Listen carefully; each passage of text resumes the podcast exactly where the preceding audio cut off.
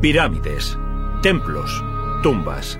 Estas maravillas antiguas prometen secretos aún mayores ocultos bajo las arenas de Egipto. Ahora, la ciencia más puntera decodifica por fin la misteriosa tierra de los faraones. Con la tecnología moderna empezamos a vislumbrar cómo vivían los antiguos egipcios y la forma en que morían. En esta ocasión, los misterios tras el ascenso de una superpotencia. ¿Es posible que un nuevo descubrimiento explique por fin cómo se construyeron las pirámides? El papiro nos ofrece la pieza final del rompecabezas. ¿Revelará la tecnología de reconstrucción el verdadero rostro de la poderosa reina de Egipto, Cleopatra? Oh, Dios mío, no es esa belleza tan maravillosa. ¿Logrará el análisis de ADN desvelar los orígenes del antiguo pueblo egipcio? Esto es algo que no hemos visto nunca. Esto lo cambia todo. Pistas desenterradas. Indicios perdidos en el pasado reexaminados. Objetos valiosos observados a la luz del siglo XXI. Estos son los... Enigmas de Egipto. El antiguo Egipto. Una de las civilizaciones más duraderas de todos los tiempos. A lo largo de más de 3.000 años, Egipto florece, convirtiéndose en la primera nación del mundo y en una superpotencia de la antigüedad. Para comprender cómo surge esta gran sociedad, examinamos lo que ha dejado tras de sí. Y no hay un símbolo más potente del poder de esta civilización que las grandes pirámides.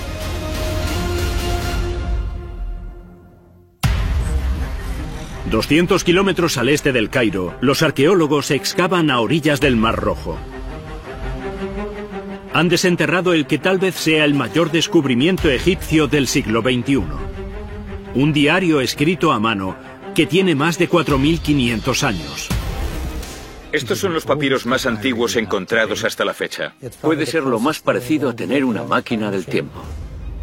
Los expertos creen que estos manuscritos podrían resolver finalmente uno de los misterios más duraderos de Egipto cómo transportaron los antiguos enormes cantidades de piedra para construir la Gran Pirámide en un desierto aislado. ¿Por qué construir en Giza? El papiro nos ofrece la pieza final del rompecabezas.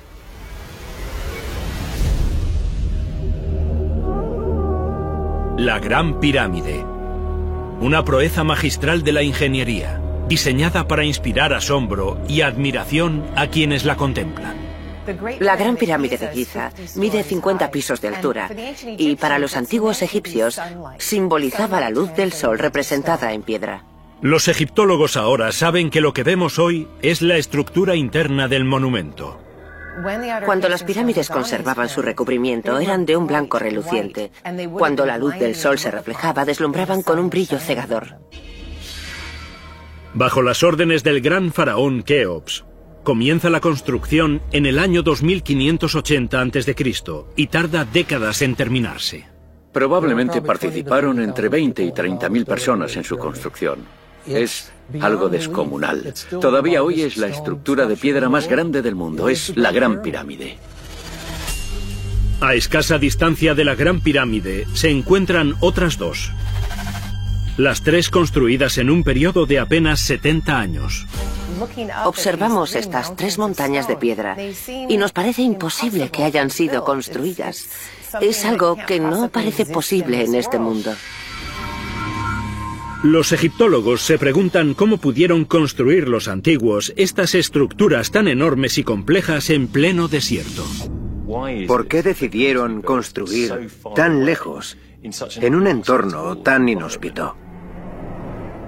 Este es uno de los lugares más secos y más calurosos del planeta. La búsqueda de una respuesta ha impulsado décadas de investigación. Sin embargo, hay un misterio que pervive. Los arqueólogos saben hace tiempo que parte de la piedra utilizada en la construcción de las pirámides procede de dos yacimientos remotos. Tura, a unos 24 kilómetros de las pirámides, y Asuán, a la enorme distancia de 800 kilómetros. Los expertos dudan que los antiguos pudiesen arrastrar trineos por el desierto e investigan de qué otra forma podrían haber transportado tanta piedra centenares de kilómetros.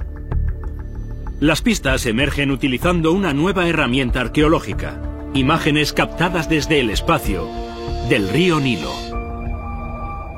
Las imágenes de satélite han resultado ser una revelación. Pensábamos que el río Nilo está donde está y que siempre había estado ahí. Pero las imágenes de satélite nos demuestran que no es así y que en realidad puede haberse movido con el tiempo. Si ese río se mueve centenares de metros, entonces nuestra comprensión de la relación entre los monumentos arqueológicos y el río se transforma completamente. Los egiptólogos empiezan a considerar una posibilidad asombrosa. Las piedras de la Gran Pirámide de Giza podrían haber sido transportadas enormes distancias en barco por el Nilo. Para explorar esta nueva teoría extraordinaria, los científicos escudriñan bajo las arenas de la meseta de Giza. Utilizamos técnicas de detección remota, entre ellas la perforación con extracción de testigo, que es una especie de cirugía arqueológica. Nos permite ver bajo la tierra, en zonas donde pudo haber habido agua. El análisis confirma que el antiguo cauce del río Nilo discurre próximo a las pirámides. Áreas que están completamente secas en el siglo XXI, ahora sabemos que estaban llenas de agua en el reino antiguo, en la época de las pirámides. Cuando los arqueólogos excavan en busca de pruebas de la existencia de un puerto, descubren algo de una escala enorme.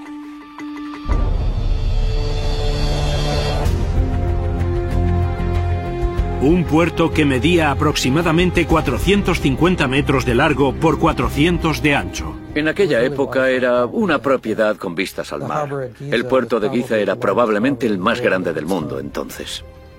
La idea de que existía un puerto en Giza difiere completamente de todas las ideas que hemos tenido hasta ahora.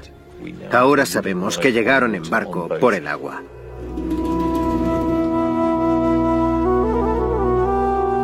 No obstante, si todo esto es cierto, surge otro enigma. ¿Cómo transportaron exactamente los barqueros de las pirámides estos cargamentos de piedras de hasta 10 toneladas, cientos de kilómetros por el Nilo? En 2013 aparece la pieza final del rompecabezas. Al excavar más de 30 cuevas en forma de panal a orillas del Mar Rojo, los arqueólogos descubren manuscritos magníficamente conservados, los papiros más antiguos del mundo. Puede que veamos estatuas de oro o figuras colosales en otros lugares, y que unos fragmentos de papiros no parezcan muy emocionantes, pero lo importante son las palabras. Lo que nos cuentan nos aporta mucho.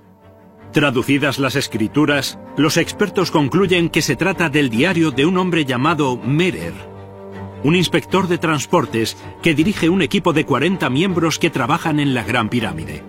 Es el diario cotidiano de una persona que claramente participó en la construcción de las pirámides. Es verdaderamente extraordinario y algo inesperado. Los diarios de Merer revelan con sumo detalle cómo discurría el largo viaje de las piedras de la pirámide desde la cantera. Merer viaja desde el Mar Rojo hacia el oeste, hacia Giza, y se detiene en la zona de Tura, que es un lugar bien conocido por ser cantera de la mejor piedra caliza que se utiliza como capa final, como revestimiento de las pirámides. Confirma que es el Nilo el que hace posible que la piedra llegue hasta la zona. Y eso explica por qué Giza es elegida como lugar para la construcción de las pirámides. Como única fuente de primera mano conocida que relata cómo se desarrolló la construcción de las pirámides, estos manuscritos demuestran que sin las aguas del Nilo, uno de los grandes elementos arquitectónicos de la humanidad no habría sido posible.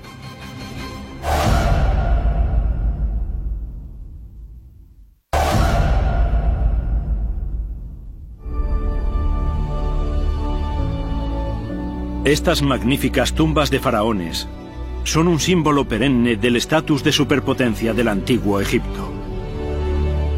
La fuerza motriz que impulsa la supremacía de la nación, los faraones, dioses vivientes, señores de todo Egipto, comandantes supremos que mantienen el equilibrio, la justicia y el orden cósmico. Pese a toda su influencia y fama, muchos siguen siendo un enigma. Cleopatra, la reina más famosa del antiguo Egipto y la seductora por excelencia. Es una extraordinaria mujer fatal.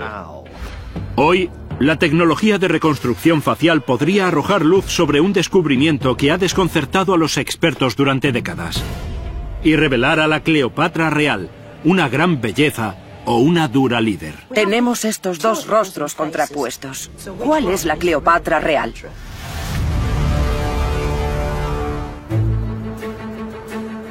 Es el nombre que está en boca de todos. Inmortalizada por las actrices más glamurosas del mundo. Cleopatra para nosotros es Elizabeth Taylor. Una mujer muy glamurosa y sensual. Juega con los corazones de todos los romanos que se le acercan. ¿Pero realmente era así?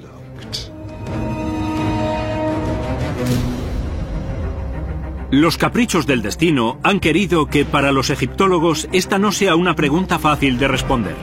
No sabemos qué aspecto tenía Cleopatra, porque no tenemos su cadáver, nunca ha sido encontrada. Para explorar la verdad tras la leyenda, los expertos buscan primero el origen de la imagen de Cleopatra como seductora, y descubren que surge de unos escritos romanos, que detallan su relación con dos de los hombres más famosos de Roma.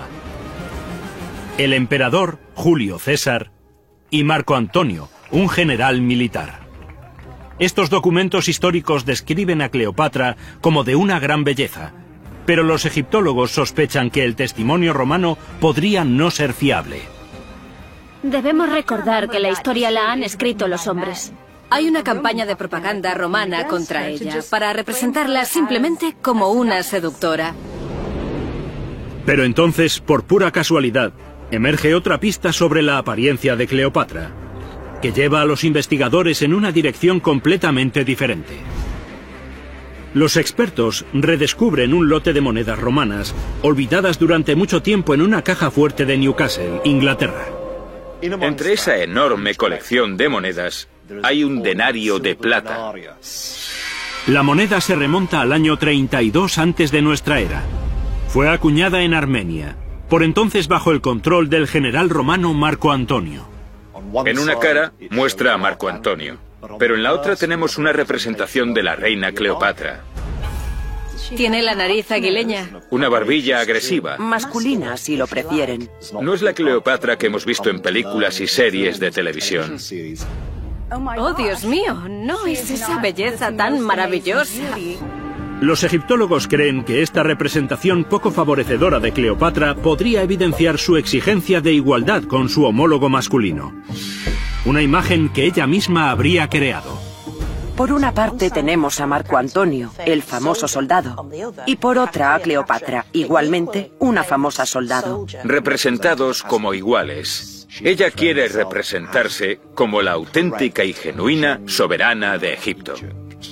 La moneda no solo sugiere que el estereotipo moderno de Cleopatra como seductora está muy equivocado, sino también que es una maestra de la propaganda política. Con todo, los expertos tienen un problema. Ni los documentos históricos ni su imagen en las monedas son completamente fiables. Así pues, los egiptólogos han diseñado una técnica innovadora para desvelar cuál era el rostro de la reina más famosa de Egipto.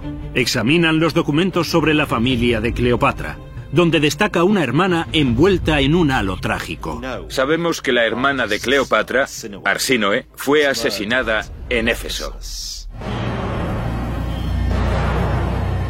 Los documentos históricos revelan que Arsínoe está enterrada en Turquía, algunos creen que su tumba guarda similitudes con el gran faro de Alejandría, de su Egipto natal.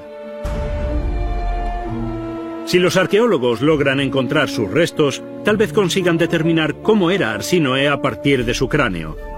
Y a partir de ahí, realizar un retrato fiable de su hermana mayor, Cleopatra.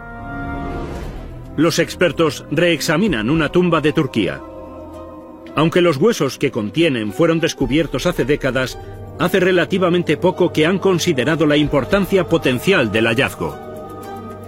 En 1926, en Éfeso, encontramos el esqueleto de una chica que tenía entre 15 y 18 años.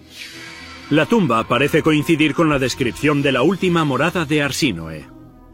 Como la tumba tiene ciertos elementos arquitectónicos que recuerdan a la arquitectura egipcia, se asume que la persona debe ser egipcia. Numerosos investigadores creen que la tumba contiene una conexión extraordinaria con la reina más enigmática de Egipto. Podría perfectamente ser la hermana de Cleopatra. Podría ser Arsínoe. Pero hay un problema con el esqueleto. Desgraciadamente, no conservamos la cabeza. Los arqueólogos investigan los documentos redactados en la época de la excavación con la esperanza de descubrir información sobre el cráneo. Tenemos fotografías, tenemos medidas tomadas en el momento del descubrimiento. A partir de estas medidas, los científicos generan una imagen de la posible hermana de Cleopatra. Utilizando la reconstrucción facial, podemos acumular capas de músculo sobre el hueso y así obtener las indicaciones necesarias para acumular carne sobre el cráneo y de ese modo poder ver cómo habría sido su cara. Si los investigadores están en lo cierto y este es el rostro de la hermana de Cleopatra, este proceso revelará el parecido más preciso con Cleopatra hasta la fecha. Vemos un rostro que es mucho más joven, mucho más femenino que el retrato de la moneda de Cleopatra. Cuesta un poco encontrar un parecido.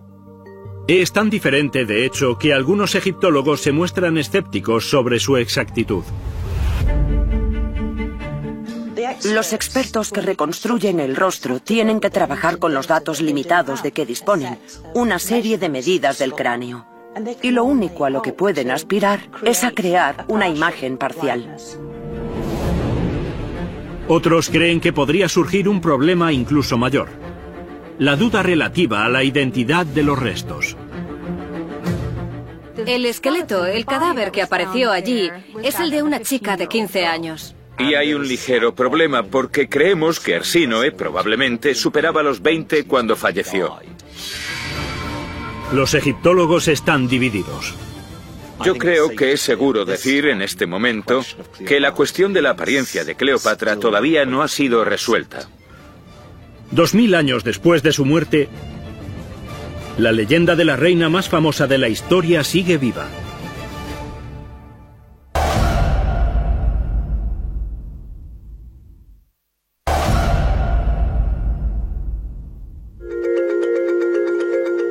Sea cual sea la verdadera identidad de Cleopatra, sabemos que ella y los faraones que la preceden gobiernan con gran autoridad. El origen de su poder, la creencia de que son el vehículo entre el ser humano y los dioses. El camino de la civilización del antiguo Egipto sigue los deseos de los faraones, donde quiera que lo lleve.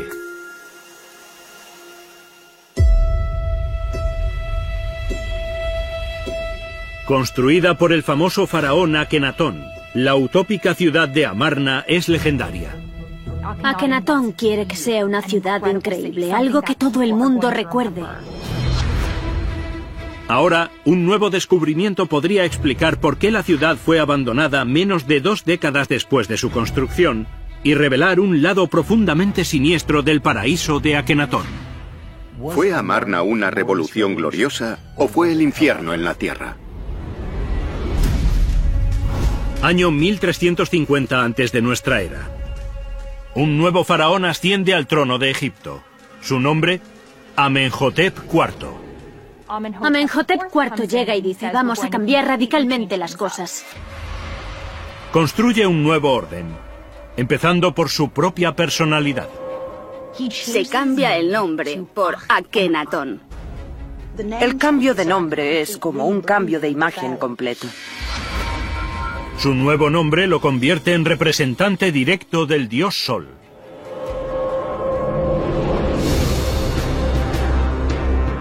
Con su esposa Nefertiti a su lado, revoluciona la religión de Egipto y elimina todos los dioses a los que adoraba su pueblo, salvo a uno.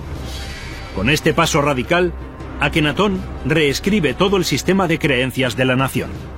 Akenatón anuncia a todo el mundo que se propone cambiar la religión y que tendrán que pasar de adorar a centenares de dioses a adorar solo a uno.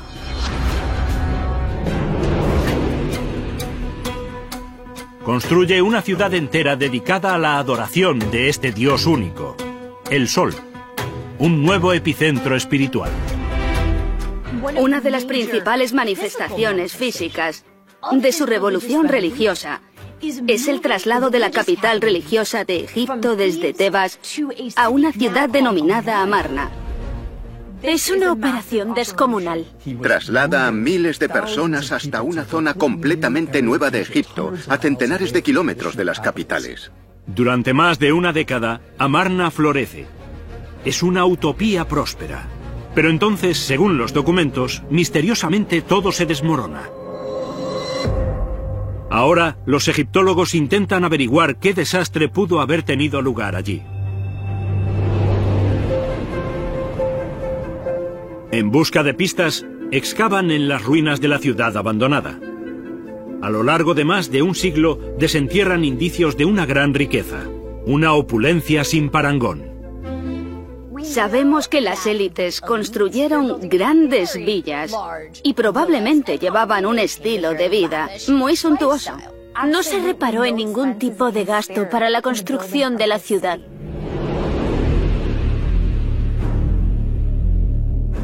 Los hallazgos parecen confirmar que las vidas de las personas de Amarna son exactamente como sugiere la leyenda. Sabemos por los textos e imágenes de la época que Akenatón y Nefertiti hacían centenares de ofrendas individuales diariamente al dios Sol. La mejor comida y el mejor vino, lo mejor de todo. Akenatón quiere que sea una ciudad increíble, algo que la gente recuerde. Pero hay algo que desconcierta a los arqueólogos. Es habitual que los faraones representen sus conquistas militares en grabados y pinturas. Pero las representaciones de Amarna parecen mostrar una presencia militar diferente. Si examinamos el arte que se creó en Amarna, nos sorprenderá el número de soldados. Es una pareja real que debe tener una gran presencia militar para protegerse de una rebelión. Son personas que necesitan guardaespaldas. Esto sugiere que Akenatón podría correr peligro ante su propio pueblo. Puede que hubiese motivaciones religiosas, pero puede que fuese simplemente por seguridad, porque no era muy querido por su pueblo. Si esta teoría es correcta, la vida de los egipcios normales era sumamente diferente a la de la leyenda de Akenatón. Y Amarna no era la utopía que él proclamaba. Akenatón crea la sociedad egipcia en Amarna como una sociedad utópica. ¿Pero trata a su pueblo tan bien como una sociedad utópica propugna? En 2006, los arqueólogos comienzan las excavaciones en un cementerio de Amarna. Saben que los huesos podrían proporcionarles pistas vitales sobre las condiciones de la población. Los restos humanos son una forma extremadamente eficaz de conocer cómo vivía la población en la antigüedad. Todo lo que hacían se refleja en sus huesos. Los arqueólogos descubren centenares de esqueletos parcialmente intactos, conservados por el seco calor del desierto. Pero las tumbas no son lo que los expertos esperan. Los huesos han sido encontrados directamente en la arena. Para los arqueólogos que trabajan en este yacimiento es evidente que han encontrado los restos de personas muy pobres, porque los ricos habrían sido enterrados en tumbas. Encontrar restos intactos de personas corrientes es extremadamente raro. Cuando los expertos examinan el estado de huesos y dientes, encuentran indicios de una catástrofe. No de un desastre natural, hambruna o sequía, sino de algo mucho más siniestro. Los huesos de Amarna nos cuentan una historia terrible. A partir de estos huesos deducimos que los trabajadores de Amarna realizaban un trabajo físico muy duro cada día. No tenían suficiente comida. Presentan abscesos dentales, caries, así que su dieta era pobre. Había mucha anemia. Los niños se enfermaban. La desnutrición era habitual. Entonces, en uno de los templos de Akenatón, los arqueólogos examinan los restos de 1.700 mesas de ofrendas rituales, en su momento consideradas una prueba de la tremenda riqueza de la ciudad. Ahora, los altares de comida apuntan hacia una realidad diferente. Centenares de altares expuestos al sol y al aire. a rebosar de las mejores piezas de carne, de pan, de cerveza, de todas las ofrendas. Todo expuesto al sol para que éste absorba su bondad. Y sin embargo, los obreros que construían este lugar no recibían casi nada. Pensábamos que pretendía crear una especie de sociedad utópica y que trataba a su pueblo muy bien, pero las pruebas no indican eso. Los hallazgos de Amarna están reescribiendo la historia de Akenatón y su legendaria utopía. La arqueología moderna empieza a descubrir al hombre que realmente fue Akenatón. Un dictador, un rey brutal que mataba a su pueblo, trabajando. Tuvo que ser un infierno. Y ahora, los egiptólogos ya tienen una explicación de por qué, cuando Akenatón fallece, su ciudad es abandonada por su pueblo, lo que provocó que los trágicos secretos de Amarna permaneciesen ocultos bajo la arena durante más de 3.000 años.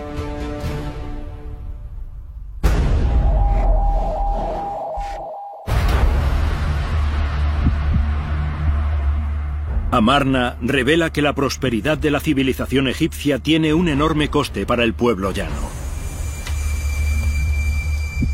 Y sin embargo, es la columna vertebral de esta poderosa superpotencia y logra sus mayores proezas.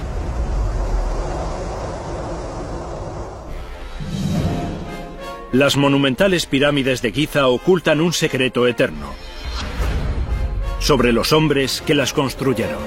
¿Quién hizo el trabajo? ¿Quién movió las piedras?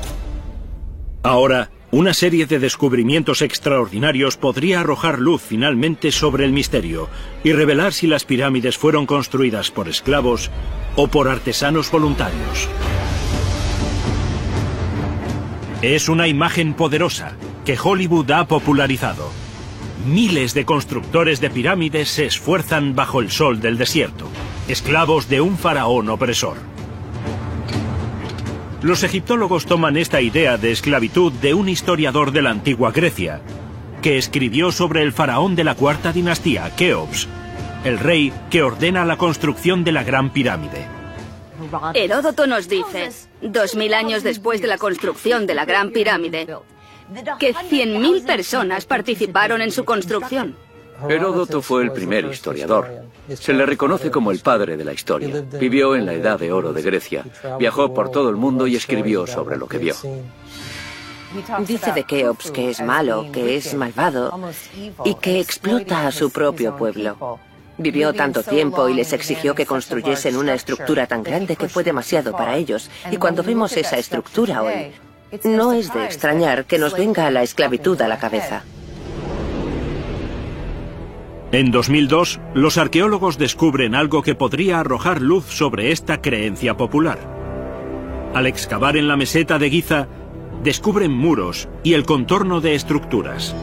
Los egiptólogos creen que es un pueblo de trabajadores, a tan solo 400 metros de las pirámides. En la propia meseta de Giza, los arqueólogos han descubierto las estructuras administrativas donde vivían los operarios que construían las pirámides y donde construyeron sus propias tumbas.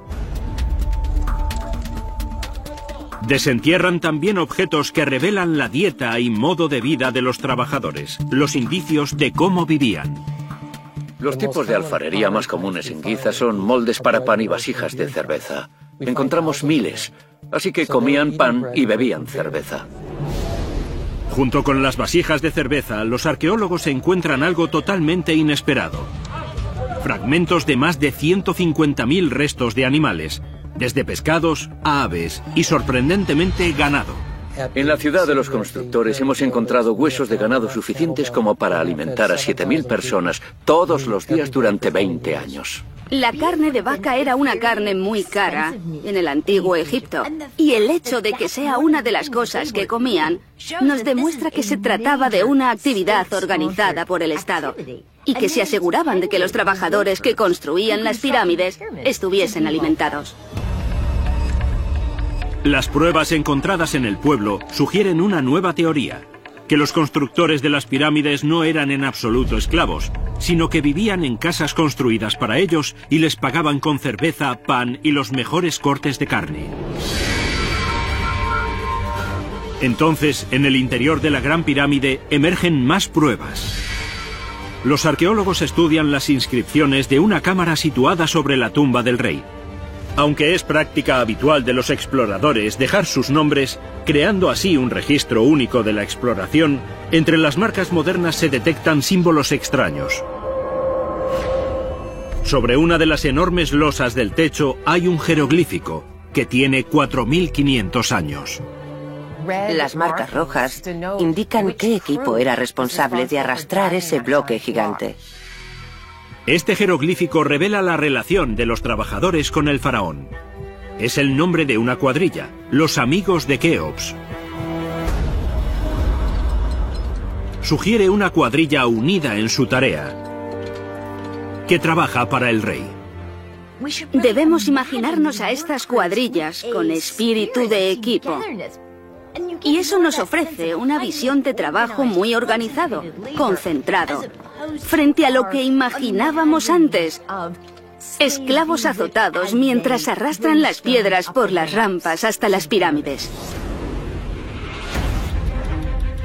Esto lleva a los egiptólogos a una conclusión final sobre los trabajadores, que descarta la creencia de que las pirámides habían sido construidas por esclavos y se convierte en una más de las pruebas que sugieren que se trata de artesanos sumamente especializados. Los descubrimientos arqueológicos modernos han establecido sin ningún género de duda que las pirámides fueron construidas por trabajadores a sueldo del Estado, albañiles, canteros especialistas, supervisores, arquitectos. Eso significa que los expertos ahora pueden considerar las pirámides como mucho más que la tumba de un rey. Son monumentos eternos al ingenio y a la habilidad de los hombres que las construyeron. Los trabajadores que participaron en las pirámides sabían que su trabajo perduraría miles de años. Y ese sentimiento de orgullo a la hora de crear tanto la inmortalidad para el rey como un monumento que resistiría miles de años es algo extraordinario.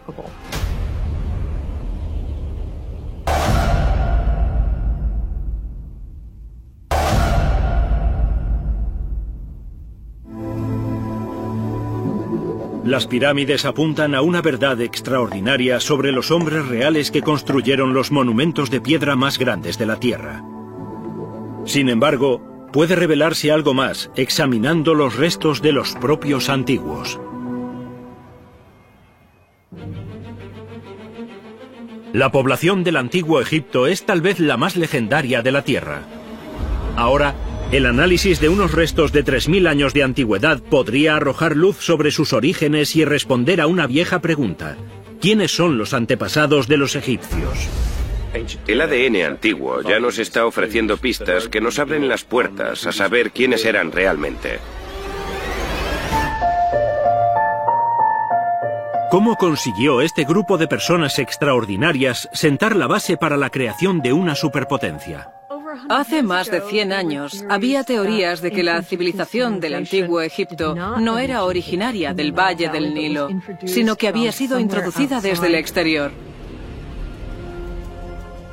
Algunos estudiosos creen que esta influencia exterior podría tener su origen en la civilización más antigua, Mesopotamia, en el actual Irak, a más de 1.400 kilómetros de Egipto. Se sugirió que individuos de Mesopotamia llegaron a Egipto y fueron el catalizador que permitió a los egipcios crearse a sí mismos.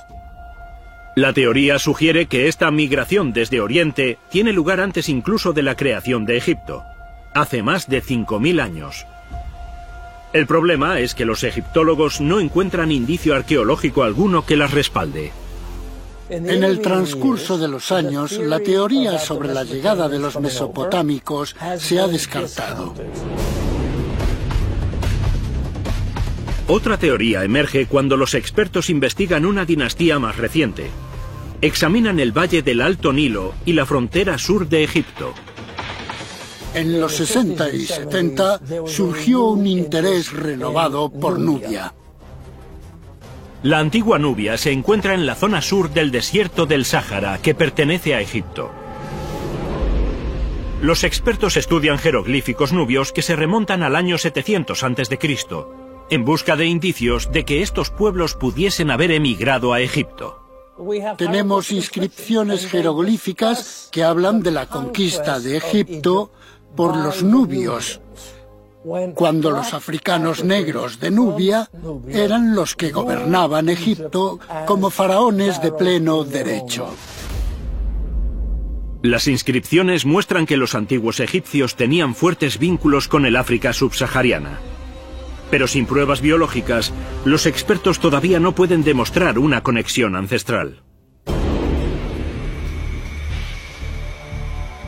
Consultan los últimos estudios en genealogía y utilizan los datos del análisis de ADN de los egipcios actuales. Investigan con momias encontradas en el siglo XIX en una localidad del norte de Egipto, Abusir el Melek. Este estudio comprende el examen de 150 momias de este único yacimiento y el análisis de su ADN. Como el origen de las momias comprende un periodo de unos 2.000 años, desde el año 1830 a.C., los científicos disponen de un amplio campo de muestreo. Realmente es el primer estudio científicamente creíble que nos dice algo sobre los orígenes de los antiguos egipcios. Pero existe un problema. Cuando se descubrieron las momias, el código genético todavía no se comprendía adecuadamente. Los arqueólogos no se imaginaban que esas momias se analizarían 100 años después. Por tanto, las transportaron a Europa sin protección. Ahora, los expertos creen que podrían estar contaminadas. En aquella época, evidentemente, nadie pensaba en el análisis de ADN. Y todos los que tocaron las momias dejaron restos de ADN. Las muestras contaminadas podrían introducir otros perfiles genéticos en el estudio y alterar los resultados. A pesar de las dificultades, los científicos han aislado el que creen que es el código genético antiguo a partir de núcleos celulares. De las 150 momias analizadas, hemos recuperado ADN de 90 de ellas. Pero solo tres contenían el genoma completo, el ADN nuclear. La extracción del genoma completo de esas tres momias es una increíble hazaña científica. Es la primera vez para el antiguo Egipto, y los resultados son sorprendentes. Estos resultados demuestran que durante un periodo bastante prolongado de tiempo llegó población de lo que hoy es Turquía, Siria, Israel y Palestina. Es decir, que llegan de Oriente Próximo a Egipto. Eso significa que las momias de Abusir el Melek tienen un vínculo genético en el pasado con sus vecinos mediterráneos del este. Pero existe un problema de base. Dado que todas las momias proceden de una sola zona, llegar a conclusiones generalizadas es imposible. Proceden de un único yacimiento del norte de Egipto. Esto no nos dice necesariamente cómo era la población en el sur de Egipto, por ejemplo. A pesar de las complicaciones, es un comienzo prometedor y a medida que los genetistas analicen más momias de todos los rincones de Egipto, los resultados ofrecerán una imagen precisa de los patrones migratorios de la antigüedad. Y nos dirán quiénes son los antepasados de los antiguos egipcios de una vez por todas.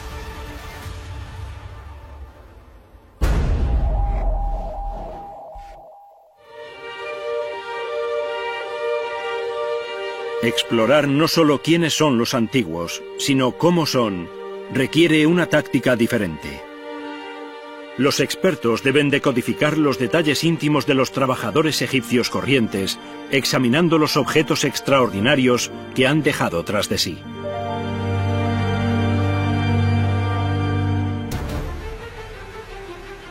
En las proximidades de la necrópolis de Tebas, los arqueólogos desentierran una gran cantidad de archivos antiguos. Aproximadamente unos 100.000 documentos. Quizás sea el pueblo mejor documentado no solo del antiguo Egipto, sino de toda la edad de bronce en el mundo. Los documentos muestran cómo organizaron los trabajadores egipcios la primera huelga del mundo y revelan si tuvo éxito o fracasó. Año 1170 a.C. El faraón Ramsés III gobierna Egipto durante la tumultuosa vigésima dinastía. No es un reinado tranquilo. Sufre varios intentos de invasión desde diferentes lugares, desde los libios hasta una confederación de pueblos mediterráneos, los pueblos del mar, y que él se muestra muy orgulloso de haber rechazado. Parece haber sido un faraón muy poderoso y exitoso. Los expertos se preguntan si este extraordinario éxito militar en el extranjero habría tenido algún coste en casa en Egipto. Pero sabemos también que hacia el final de su vida los problemas económicos empezaron a acumularse en Egipto. Mientras los egiptólogos investigan cómo afecta el desplome de la economía al Egipto corriente, emergen nuevas pruebas. En las profundidades del Valle de los Reyes, sepultado en las áridas arenas del desierto, los arqueólogos han desenterrado un pueblo intacto que se remonta a la vigésima dinastía. Lo que descubren en su interior ha sido conservado inmaculadamente por el calor del desierto. La comunidad de Deir el Medina estaba mucho más adentrada en el desierto que las poblaciones normales. Estaba en la orilla oeste, en la Tierra de los Muertos, en pleno desierto. Y el motivo por el que es tan especial es porque conserva cosas que ya no hay en ningún lugar del planeta. Enterrados entre las ruinas de Deir el Medina, los arqueólogos han encontrado decenas de miles de documentos, desde órdenes de trabajo a cartas íntimas. Pero lo más importante, documentos jurídicos que nos permiten ver sus preocupaciones y conflictos. Entre los documentos, los expertos recuperan escritos que sugieren que los hombres cobraban directamente un sueldo del faraón Ramsés III. Construían tumbas en el cementerio real de Tebas, a poco más de un kilómetro de distancia. Los documentos muestran el elevado estatus social de estos importantes artesanos. Conocían a las grandes élites de Tebas porque hacían ataúdes para ellos y también terminaban sus tumbas. De modo que estos hombres se codeaban con los tebanos más acaudalados, aunque en realidad no eran más que artesanos. Una ulterior investigación revela algo inesperado. Algunos documentos apuntan a una relación tensa entre los artesanos y sus jefes.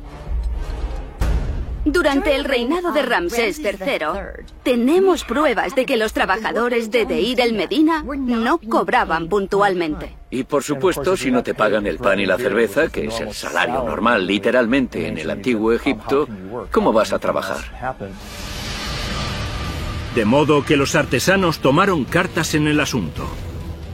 La deuda acumulada lleva a la primera huelga conocida de la historia. Exigen que les paguen. Los documentos indican claramente que fueron a la huelga más de una vez.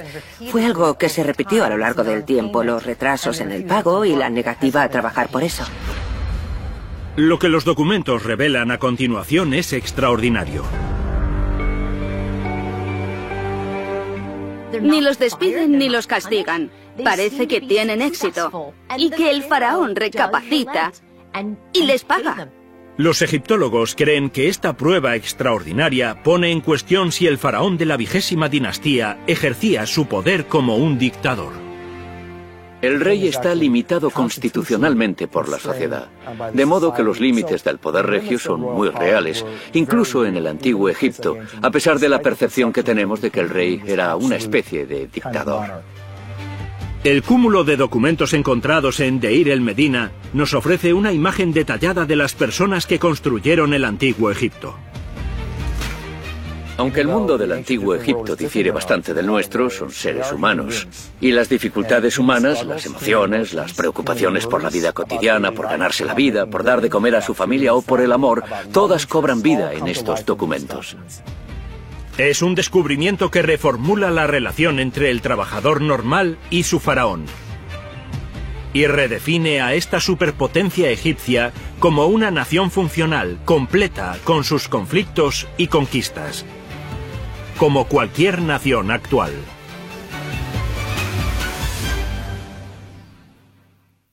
Bomba atómica. Que convirtió un desierto de arena en un mar de vidrio. Un escarabajo hecho con este vidrio es extraordinario y obviamente era muy valioso para los antiguos egipcios, que lo consideraban una especie de milagro, algo que no se encontraba de manera natural, que era especial y extraordinario. Aunque el escarabajo coincide con el vidrio encontrado en el desierto, los expertos todavía no están seguros de que el hierro de la daga proceda del mismo impacto. Pero una cosa es segura. Cuando se descubrió la tumba de Tutankamón en 1922, los arqueólogos no sospechaban que eventos cósmicos sucedidos millones de años antes hubiesen dejado su marca en el faraón más famoso de Egipto.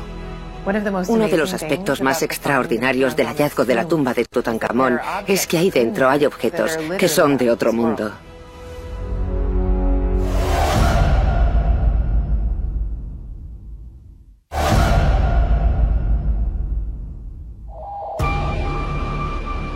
Estos objetos increíbles se depositaron en la tumba para acompañar al rey Tut a la vida después de la muerte, donde viviría entre dioses.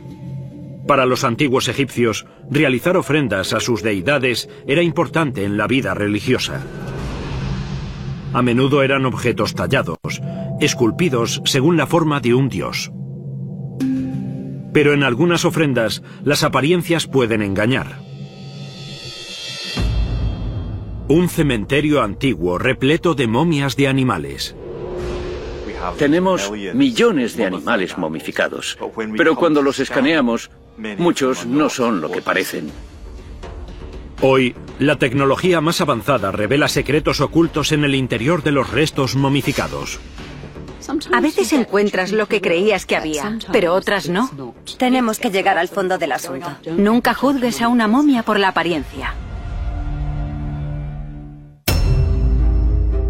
2015.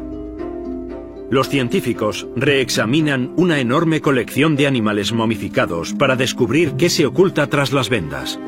Pero la normativa prohíbe retirar las vendas a los restos. Así pues, recurren a los escáneres, usados normalmente para los vivos. Hoy en día usamos los tags y las radiografías para observar el interior de las momias con gran detalle. Podemos ver qué hay dentro sin dañar el vendaje. Estos restos momificados fueron descubiertos originalmente en la década de los 60 y se desenterraron en el antiguo complejo de templos de Saqqara, a unos 25 kilómetros del Cairo donde está la pirámide más antigua de Egipto. Esta fue una de las excavaciones más importantes que se realizaron en el mundo en la década de los 60. Durante la excavación se realizó un macabro descubrimiento. Encontraron una red de túneles repleta de millones de vasijas, cada una con una momia animal del antiguo Egipto dentro. Este es tal vez uno de los hallazgos más extraños que tenemos del mundo antiguo. Las posteriores excavaciones revelaron más y más cámaras, todas repletas de diferentes animales momificados. Hay varias catacumbas subterráneas diferentes, cada una dedicada a un animal diferente. Tenemos aves rapaces en una, ibis en otra, vacas en una tercera. Tenemos una catacumba de gatos, otra de perros. Tenemos chacales, halcones, cada sección individual es en gran medida independiente. Hay millones de animales en las galerías. Es un enorme zoo subterráneo. ¿Pero qué hacían ahí? En las creencias de los antiguos egipcios había numerosas deidades animales. ¿Es posible que se tratase de ofrendas votivas? Las momias votivas son como las velas de una iglesia, donde nuestra oración se dirige a Dios. Y una momia votiva es lo mismo. El animal lleva nuestra oración directa al Dios. Se creía que cada dios animal tenía poderes, que podían proteger a una persona de los espíritus malignos o las enfermedades, o actuar como guía hacia la vida eterna. Los ibis se asocian con el dios Tot. Los gatos se asocian con la diosa Bastet. Todos estos animales se asocian con algún tipo de divinidad. Siempre se había creído que las momias animales de Saqqara eran animales enteros, bien preservados, enterrados como ofrenda a los dioses. Pero los investigadores modernos creen que algo no encaja. Quieren reexaminar las momias para descubrir qué hay exactamente bajo esas vendas pintadas. Ahora, gracias al equipo de TAC de un hospital, los arqueólogos contemplan por primera vez el interior de varios animales momificados, y lo que descubren es una sorpresa. A veces encuentras lo que creías que había. Parece un pájaro y hay un pájaro dentro, pero otras no. A veces son solo un puñado de plumas o en ocasiones un hueso. Esperamos encontrar un animal en su interior, un cuerpo articulado completo. Pero es más habitual que encontremos algo completamente diferente. Materiales naturales como arena, tierra y piedras, a menudo con cañas y vegetación. A veces no hay ningún hueso. Casi un tercio contienen el esqueleto completo del animal que esperamos. Otro tercio contienen una parte del animal. Y el otro tercio no contiene ningún resto relacionado con el animal. Y eso hace que nos preguntemos qué pasa aquí. Los expertos buscan pistas en las prácticas religiosas que se profesaban en Saqqara. El acceso a los templos estaba controlado por los sacerdotes. Las fuentes antiguas revelan que recibían las ofrendas de los peregrinos. Es un enorme centro de peregrinación al que acuden centenares de personas que quieren dejar ofrendas a un dios y que para ello compran a los sacerdotes un gato o un perro momificado. Los peregrinos compraban un animal momificado y lo entregaban para que fuese enterrado en una ceremonia. Entregaban una ofrenda con la idea de que se la transmitiesen a los dioses, y para ello debían enterrarla en las catacumbas. En los templos había un negocio en el que se movía mucho dinero. Se vendían millones de animales momificados de ofrendas votivas a los peregrinos que acudían cada año a los festivales sagrados. Ante una demanda tan alta de animales, es probable que hubiera embalsamadores menos honestos. Es posible que en una industria de esta magnitud algunas personas utilizasen medios algo menos honorables para crear los artículos que querían vender. ¿Son los sacerdotes quienes engañan al pueblo? ¿Es un timo a gran escala al populacho? Pero el misterio crece. Una investigación ulterior de las momias falsas revela que su producción no era barata. El análisis por espectrometría de masas muestra que tanto las momias con animales como las momias sin animales se elaboraban con los mismos componentes químicos. Hemos identificado sustancias como resinas de árboles, que se usan como conservante, cera de abeja y una variedad de aceites vegetales. Hemos descubierto que esas resinas son muy caras y que se importaban desde el actual Líbano. La investigación ha revelado que muchas de las momias con las que se comerciaba en Saqqara no son lo que parecen. Aunque para los antiguos peregrinos eso tal vez no importase. Tal vez lo que nosotros consideramos momias falsas no lo sean. Y tal vez tuviesen la misma importancia, si no mayor, para los antiguos egipcios. Para un peregrino eran igual de caras y contenían materiales que se consideraban tan sagrados como un ejemplar entero de la especie. Yo creo que estas momias vacías son igual de valiosas. La ciencia moderna ha revelado que incluso hace 3.000 años había un negocio bollante de mercancías falsas. Tomar precauciones a la hora de comprar era algo que estaba tan a la orden del día como hoy.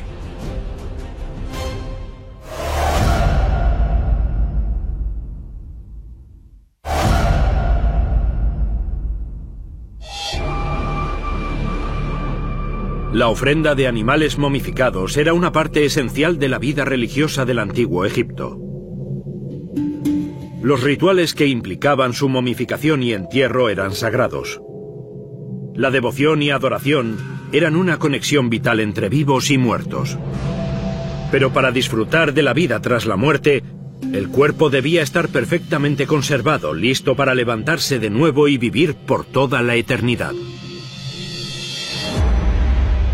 El descubrimiento de unos talleres de embalsamamiento ha ayudado a resolver un misterio milenario. ¿De verdad lo sabemos todo sobre la momificación? En absoluto. Una parte aún es un misterio. Los embalsamadores de la antigüedad tenían habilidades que aún no dominamos. El pelo está intacto, las uñas están intactas, las pestañas están intactas.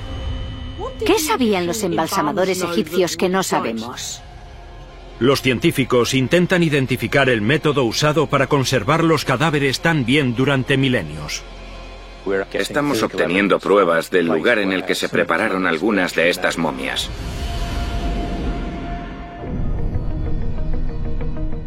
Se han encontrado cuerpos momificados perfectamente conservados incluso después de miles de años.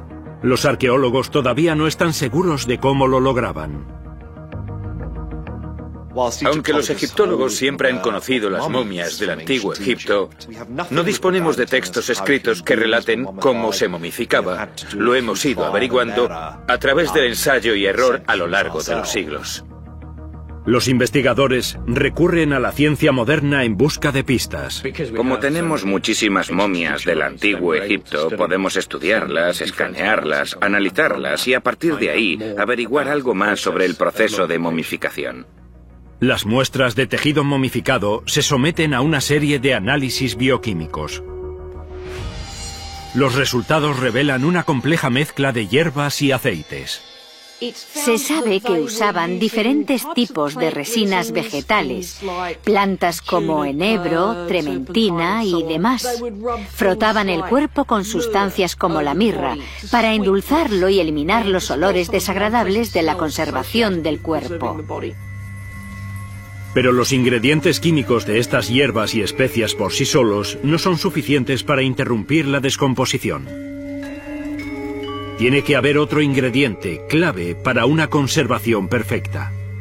Los embalsamadores eran como una especie de hombres mágicos. Tenían un poder increíble para frenar a la naturaleza en seco, usando métodos y sustancias que eran un secreto profesional bien guardado. Los investigadores buscan más pistas reexaminando los complejos rituales de la momificación. El proceso de momificación de la élite egipcia era un tanto sorprendente y desagradable. Uno de los sacerdotes cogía una cuchilla de obsidiana muy fina y realizaba un corte muy pequeño en el costado izquierdo. Los órganos se extirpan y se guardan en vasijas especiales. ¿Ayudarán estas extracciones a la conservación? Los órganos se extirpan, se separan y se guardan en cuatro canopes especiales protegidos por las deidades. El dios con cabeza de chacal cuida del estómago, el dios con cabeza de babuino de los pulmones, el dios con cabeza humana del hígado y el dios con cabeza de halcón de los intestinos. Extirpando los órganos, los embalsamadores parecen beneficiarse de un efecto secundario muy útil. Era necesario extirpar los órganos para eliminar la humedad que contribuye al proceso de descomposición.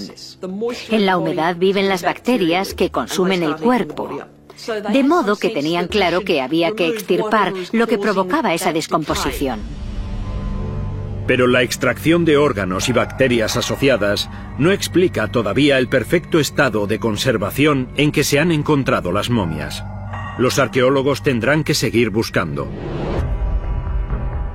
2018.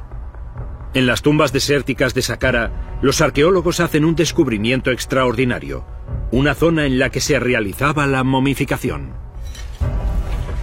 Hemos encontrado talleres de embalsamadores. Hemos encontrado ingredientes relacionados claramente con algún tipo de embalsamamiento. Así que estamos obteniendo pruebas del lugar en el que se prepararon algunas de estas momias.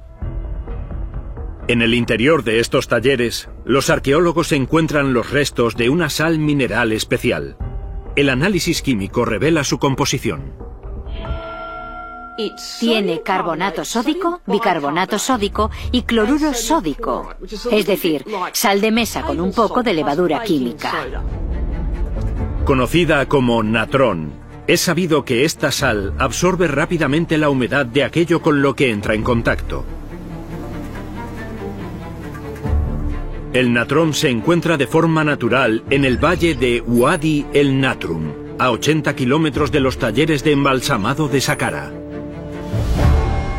Pero fue en el Reino Medio, hace unos 4.000 años, cuando se descubrió el ingrediente mágico del natrón.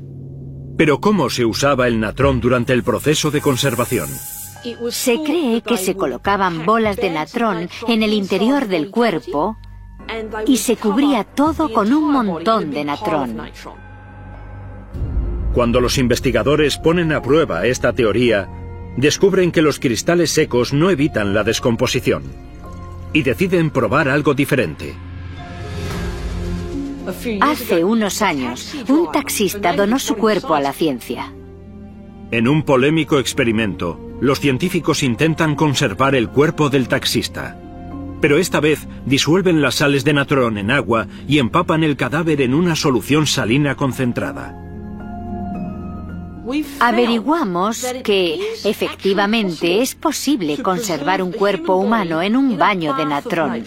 Es una solución de natrón, agua súper salada. Tras un periodo de unos 40 días, casi toda la humedad ha abandonado el cuerpo y lo ha dejado con un aspecto similar al cuero, como el de un bolso. Hay que afinarlo con cuidado. Hay que secar el cuerpo, pero no demasiado, para dejar los miembros flexibles y poder mover los brazos a la posición que desees. Es el descubrimiento que los arqueólogos buscaban.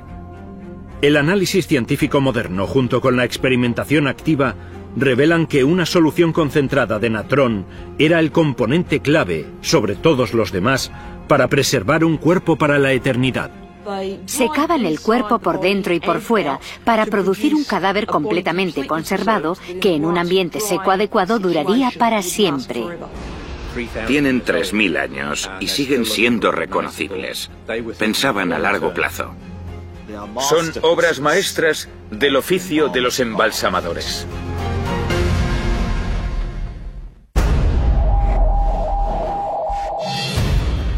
La Gran Pirámide de Giza. Los arqueólogos siguen desconcertados por la capacidad de los constructores para erigir una estructura tan precisa. La precisión de estos pueblos antiguos era extraordinaria, impresionante. La estructura es casi perfecta. Es una increíble proeza de la ingeniería. Ahora, por primera vez, los científicos usarán tecnología de escaneado láser para medir con precisión el tamaño y escala de la pirámide. Anteriormente, la pirámide solo se había medido con plomadas y metros. Y para buscar pistas que expliquen cómo pudieron construir una tumba de piedra con unas proporciones tan perfectas. Es algo inconcebible. 2015. El proyecto para cartografiar la meseta de Giza inicia un ambicioso nuevo estudio sobre la Gran Pirámide. Glenn Dash dirige al equipo. Cuando te paras a observar la Gran Pirámide y te fijas en otras personas que la miran, todo el mundo hace lo mismo. Nos quedamos parados con la boca abierta pensando, ¿quién sería el que cogió esa piedra y tuvo que ponerla ahí arriba? Es la única de las maravillas del mundo antiguo que sigue en pie. Lograron alcanzar una altura de casi 150 metros, 3.000 años antes de Cristo. Los arqueólogos quieren investigar cómo fue posible. ¿Y qué les impulsó a construir una tumba con forma de pirámide? Hay varias teorías sobre la forma de la verdadera pirámide. Hay quien opina que es una representación de la piedra Benben. En la mitología egipcia, la piedra Benben representa el primer trozo de tierra que emerge de las aguas primordiales del caos en el comienzo de los tiempos. Así fue como se creó el universo. Los investigadores han descubierto que numerosos centros religiosos contienen un montículo sagrado o piedra Benben en su diseño. Los templos primitivos tenían un montículo como símbolo del montículo de la creación. Otros templos tenían una piedra piramidal. En el caso del faraón Keops, la Gran Pirámide se construyó como su lugar de descanso eterno. Y debía ser una estructura con una forma muy precisa para permitirle acceder con éxito a la vida eterna. La forma piramidal representa los rayos del sol y la pendiente representa el medio para que el faraón ascienda hacia los cielos, para estar entre los dioses. Se trata de invertir en la vida eterna. Es como una escalera hacia el cielo.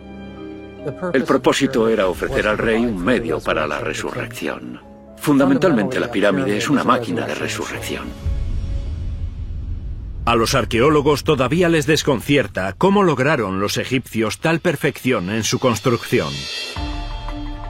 Para el proyecto para cartografiar Giza, el equipo de Glenn emplea la tecnología más avanzada en equipos de medición láser. Su objetivo es medir con precisión el tamaño y la orientación de la pirámide. Hoy tenemos unos instrumentos llamados estaciones totales que combinan el telescopio con un rayo láser. Son extraordinariamente precisos. Los resultados asombran a los ingenieros.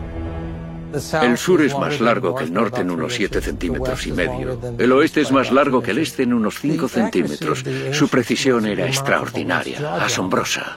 La estructura es casi perfecta. Es una increíble proeza de la ingeniería. La pirámide se construyó con una precisión casi perfecta. La Gran Pirámide se construyó con un margen de error de solo el 0,03%. Pero ¿cómo lo hicieron exactamente? Tengamos presente que lo erigieron con madera, cuerda, cobre, piedra y nada más. La Gran Pirámide está construida según los estándares actuales. Al continuar con sus mediciones, Glenn descubre que la Gran Pirámide oculta más secretos todavía. La mayoría, incluidos los arqueólogos, cuando nos acercamos miramos hacia arriba. Nosotros hemos decidido mirar hacia abajo.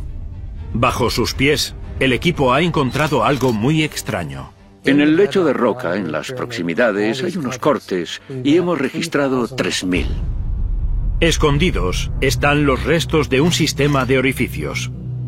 Glenn cree que los hicieron los constructores. Son grandes y discurren en paralelo a los lados de la pirámide. Son los agujeros de los postes. Cree que los antiguos constructores clavaban postes en estos agujeros en una época significativa del año. El día del equinoccio de otoño, los postes proyectaban una sombra con una orientación precisa. Las sombras pudieron usarse como referencias direccionales para ayudar en la construcción. El equinoccio es el único momento en el que el Sol crea una sombra recta, que discurre perfectamente de este a oeste. Si tomaron medidas durante el equinoccio, explicaría por qué consiguieron los ángulos con tanta precisión. Es un método de lo más simple. Clavaron un palo en el suelo y observaron su sombra, sin más. Las sombras no solo ayudaron a los constructores a crear la forma perfecta para la pirámide, sino que les permitieron orientarla correctamente. Era muy importante que los templos estuviesen correctamente alineados, de este a oeste. El este es la tierra de los vivos y el oeste el reino de los muertos. La Gran Pirámide se construyó para representar la vida, la muerte y la resurrección. Su construcción demuestra el ingenio de los antiguos, una evidencia clara de sus conocimientos en matemáticas, ingeniería y del movimiento del Sol. Lo hicieron con madera, cuerdas, cobre y piedra. Y encontraron una forma de hacerlo que era brillante, robusta y simple.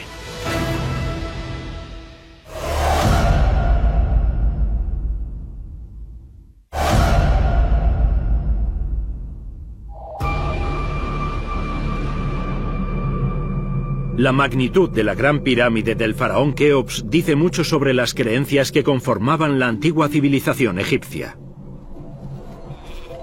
Pero para la gente corriente, la muerte no era un acontecimiento tan importante. De hecho, para muchos la muerte llegaba demasiado pronto. Un enorme cementerio revela indicios de una tragedia. Las excavaciones han descubierto un espantoso número de jóvenes adolescentes fallecidos. Un suceso devastador que se cebó con los jóvenes. Las columnas están podridas, las articulaciones casi destruidas. ¿Revelará la ciencia forense cómo y por qué fallecieron?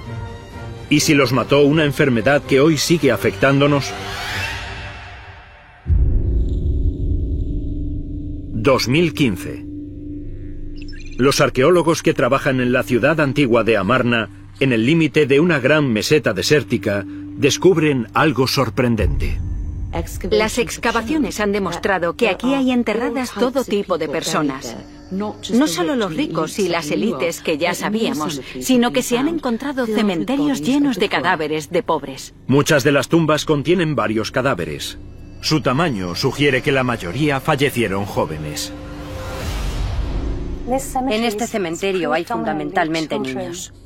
Los enterraron con cosas muy, muy sencillas. No hay personas enterradas solas, hay varias. La pregunta es, ¿qué los mató? Los arqueólogos ya saben mucho sobre la vida y la muerte del pueblo llano en el antiguo Egipto.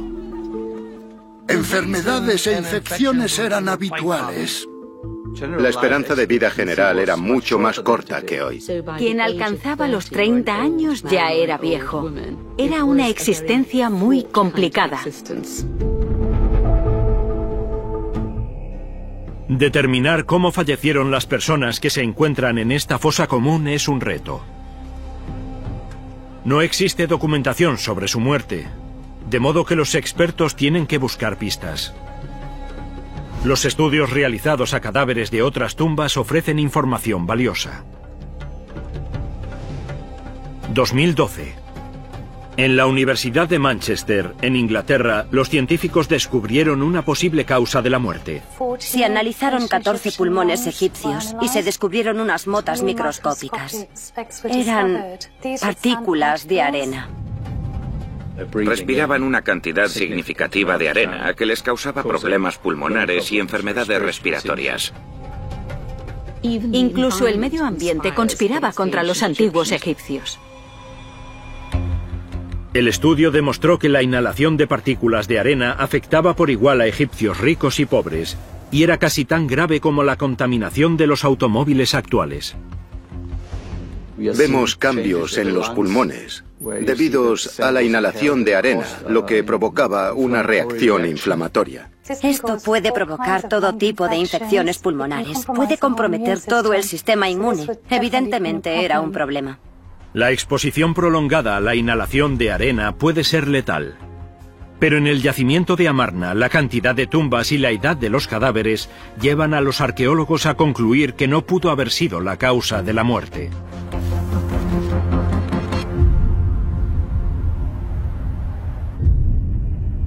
El equipo analiza los huesos de la fosa común con minuciosidad forense.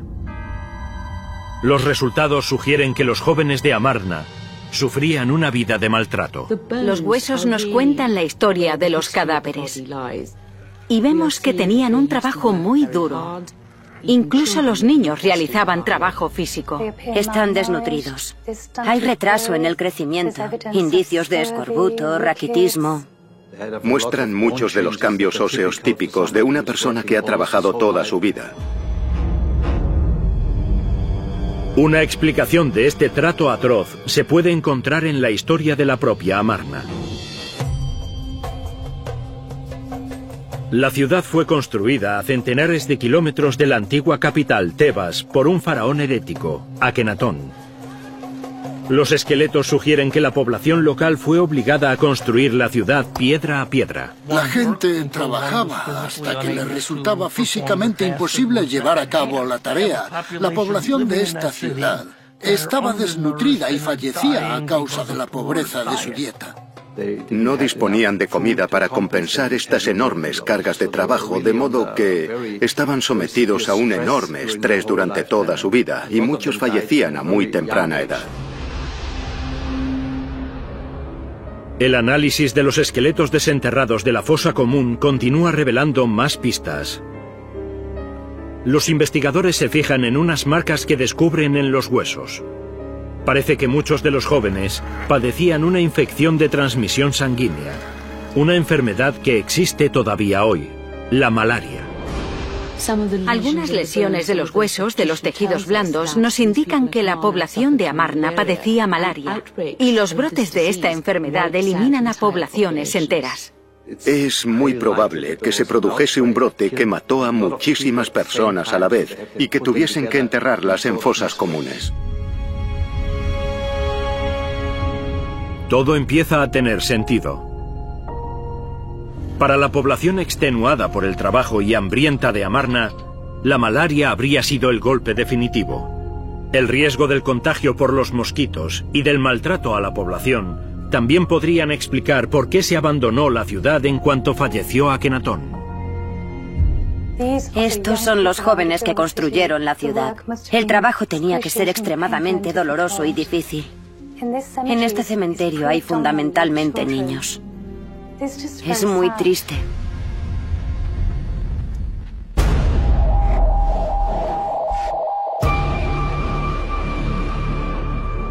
Todavía hoy siguen apareciendo nuevos indicios de cómo eran la vida y la muerte de los trabajadores pobres de Egipto.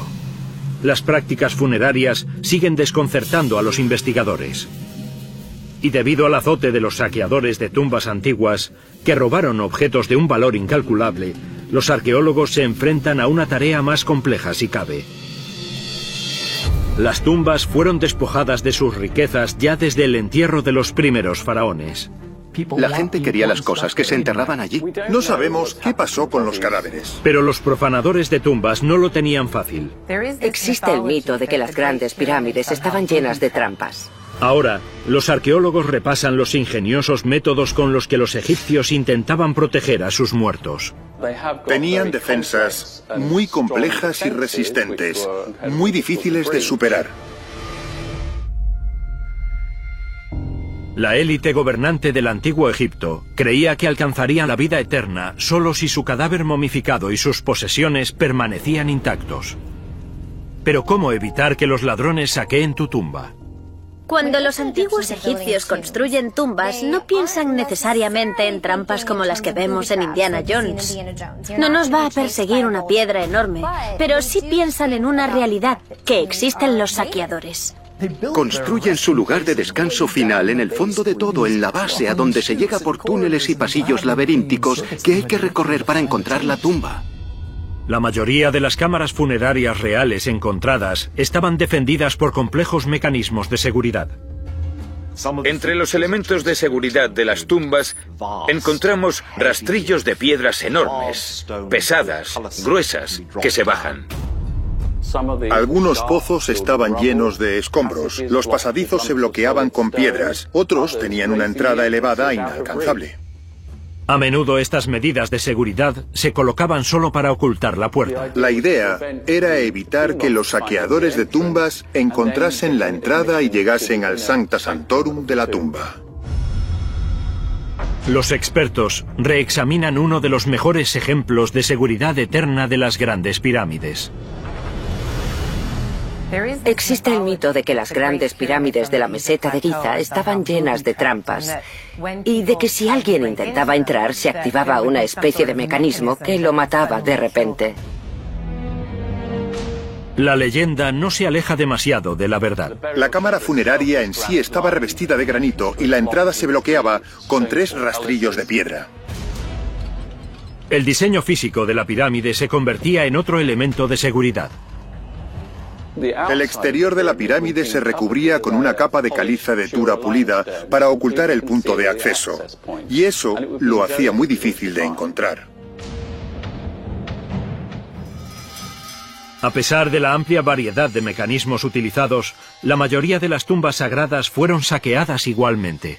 Las pirámides y las tumbas sufrieron saqueos y robos desde el primer momento que empezó a enterrarse a gente importante con cosas importantes.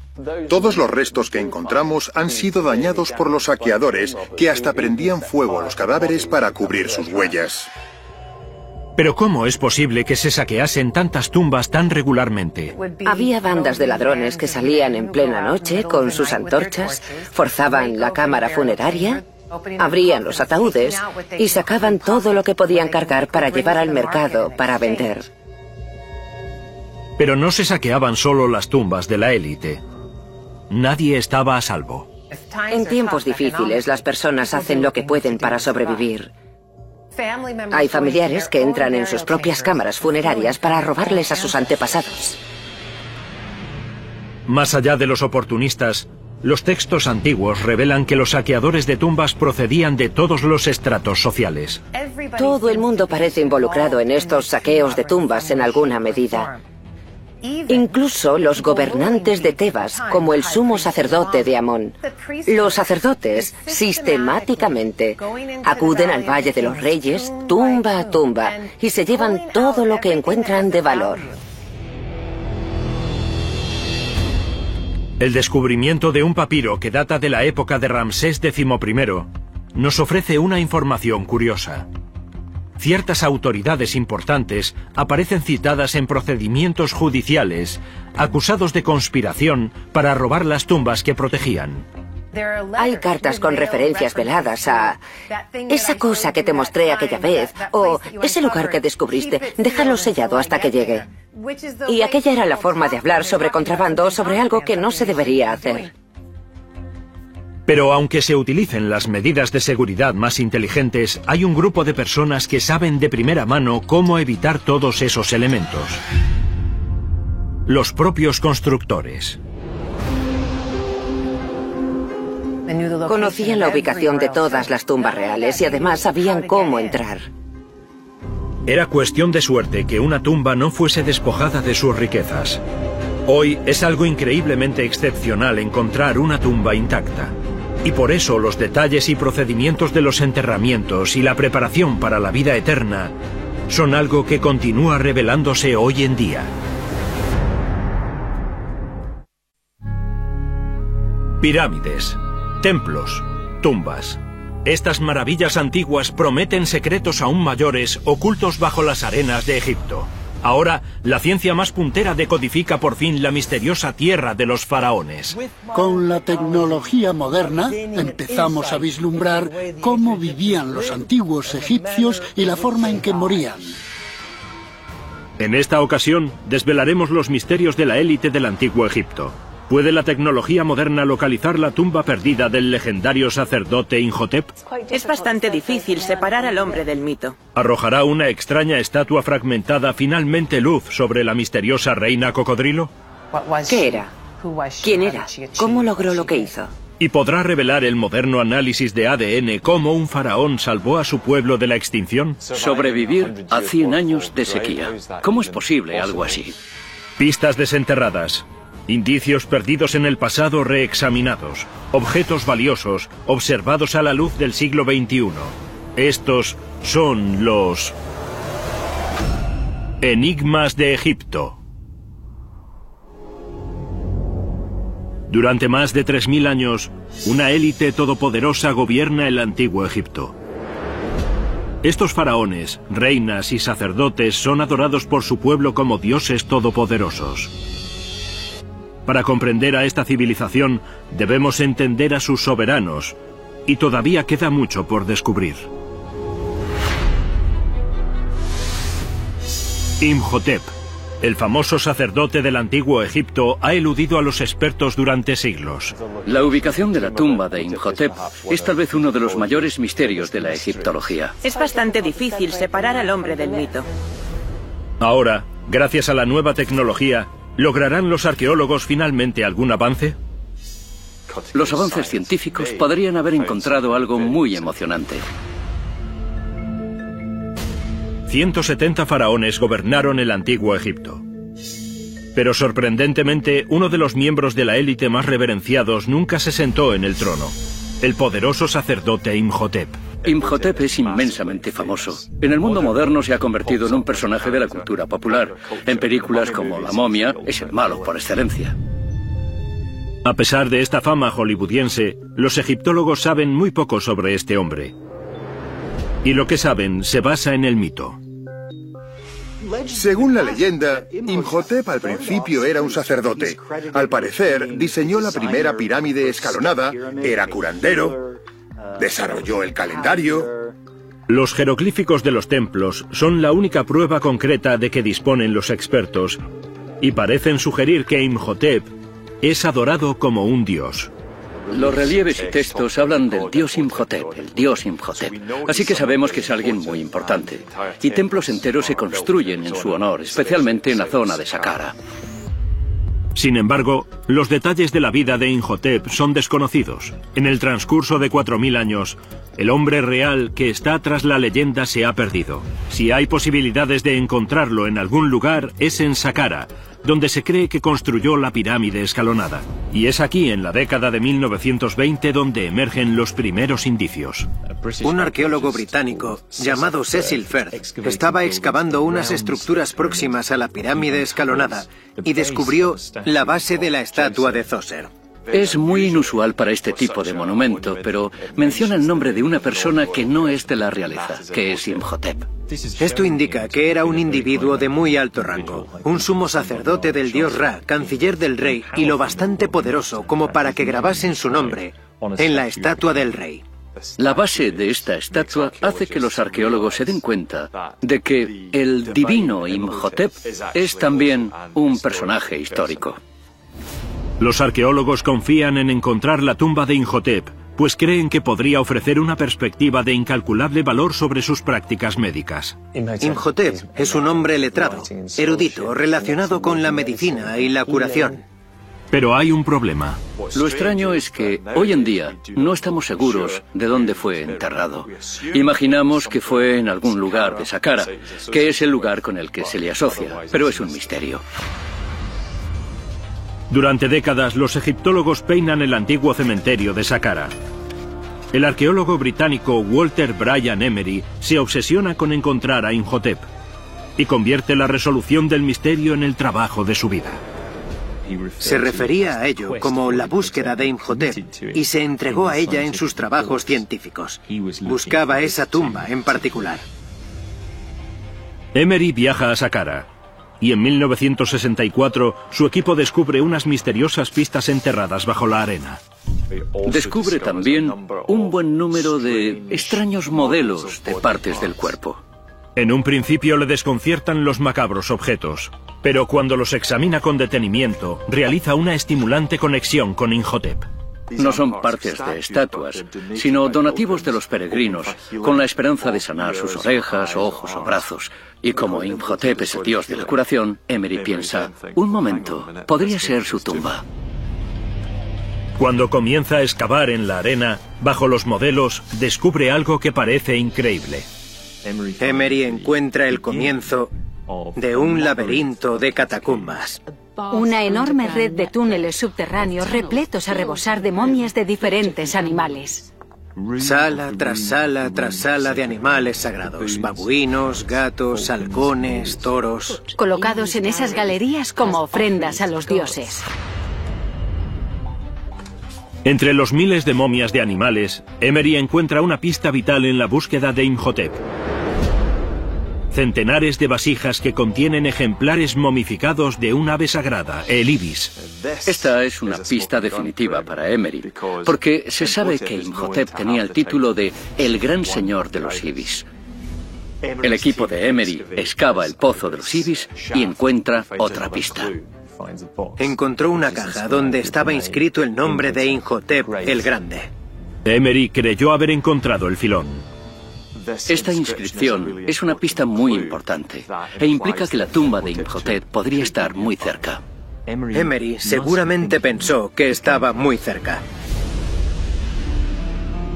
Sin embargo, transcurren siete años y Emery no encuentra nada más. Entonces se produce la tragedia y Emery sufre un infarto cerebral. Lo encontraron desplomado, en su tienda, en Saqqara, y lo trasladaron a un hospital del Cairo, donde unos días después falleció sin haber encontrado la tumba que buscó sin descanso los últimos años de su vida.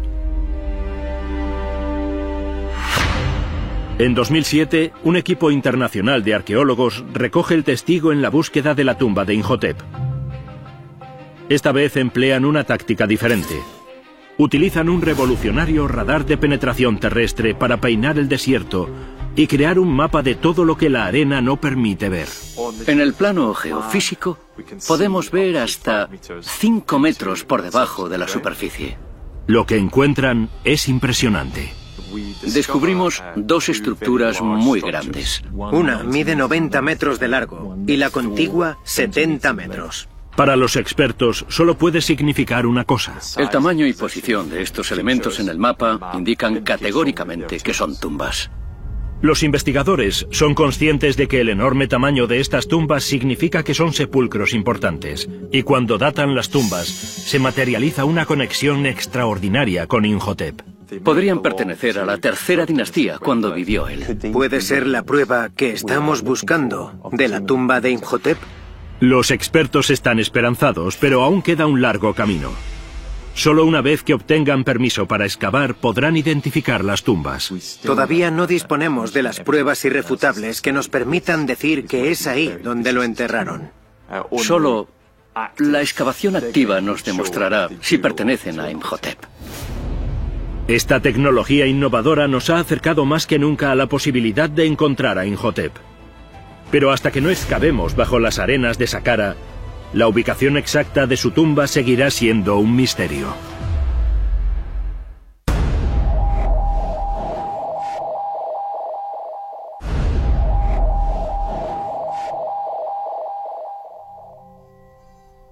El legendario Imhotep es un hombre adorado como un dios, un honor normalmente reservado solo a los faraones. Y ese estatus y poder conllevan una enorme responsabilidad. Los faraones deben proteger a su pueblo, mantener el equilibrio del universo y defender la gloria de Egipto a toda costa. Eso significa que el destino de toda una civilización recae sobre sus hombros. La genialidad de un faraón guía a su pueblo a través de una catástrofe bíblica. Pero exactamente cómo es algo que se desconoce. Sobrevivir a 100 años de sequía. ¿Cómo es posible algo así?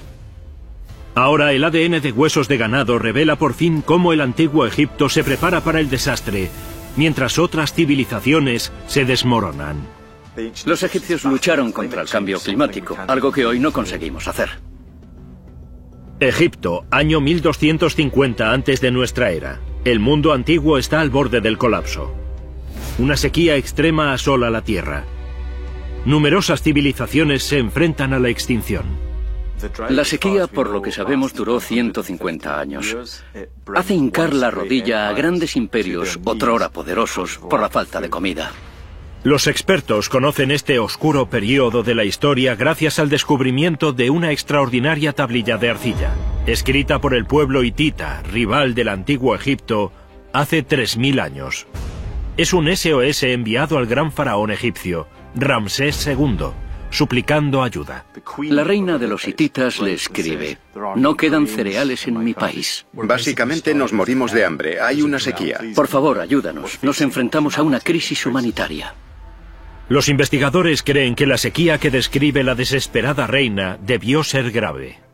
¿Por qué contacta la reina de los hititas en un momento de necesidad con Ramsés II, que en principio era su enemigo? La sequía significa que incluso los antiguos enemigos tienen que unirse y ayudarse.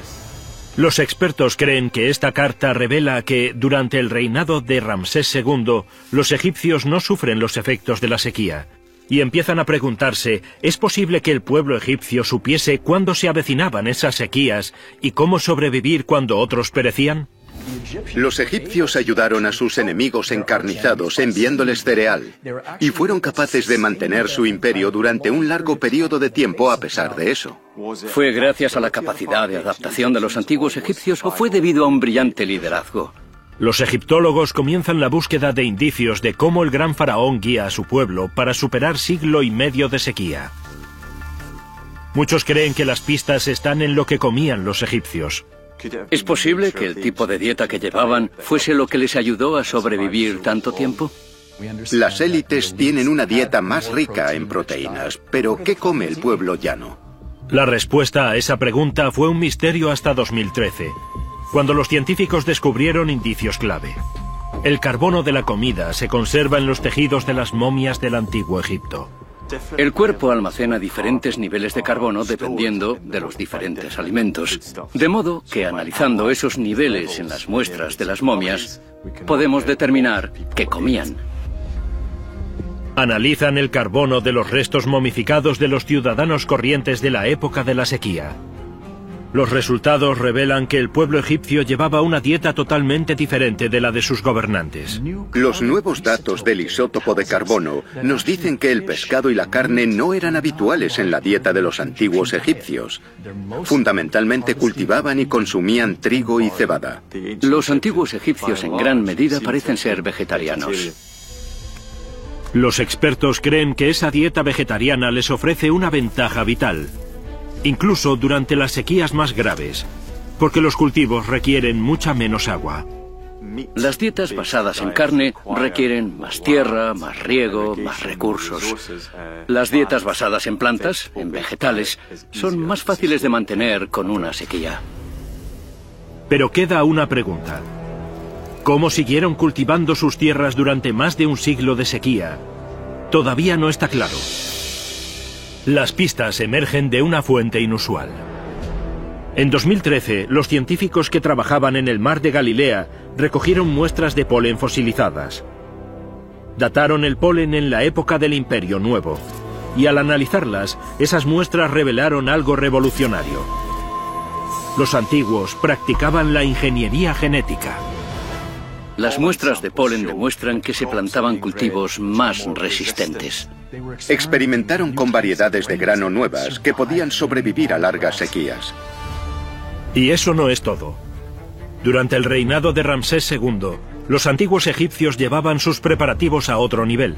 Los investigadores ahora creen que realizaban un seguimiento de las sequías, año tras año, usando un nilómetro. Es un aparato simple, pero es una especie de ciencia climática en el antiguo Egipto. El nilómetro es una estructura de piedra con una serie de líneas esculpidas que miden la profundidad del Nilo durante las inundaciones.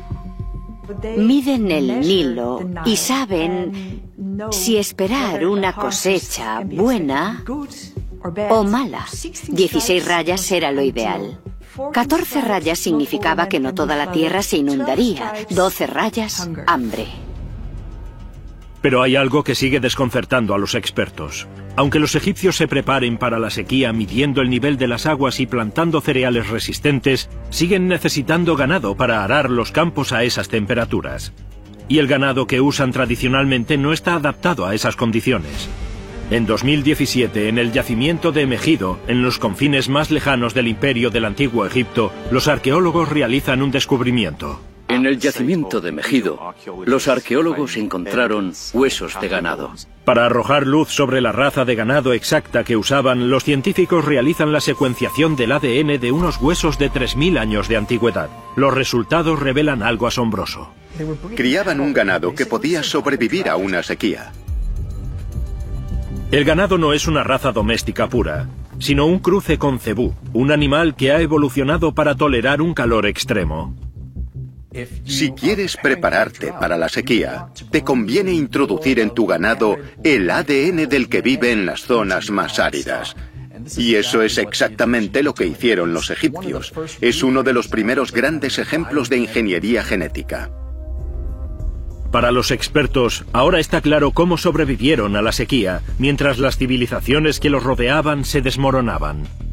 Y los egiptólogos tienen una explicación para el SOS de la reina hitita al gran faraón egipcio Ramsés II. Pide ayuda a la única civilización que domina a la naturaleza. La preparación de los antiguos egipcios para una sequía generalizada posibilitó que el imperio sobreviviese con mucho a otras sociedades y civilizaciones. Los egipcios vencen a la sequía durante más de un siglo, pero las condiciones extremas se intensifican. Finalmente se vuelven demasiado duras para que ninguna civilización sobreviva a ellas. No fue suficiente. Finalmente el imperio nuevo cae. Sin embargo, su capacidad de recuperación ante el desastre perdura.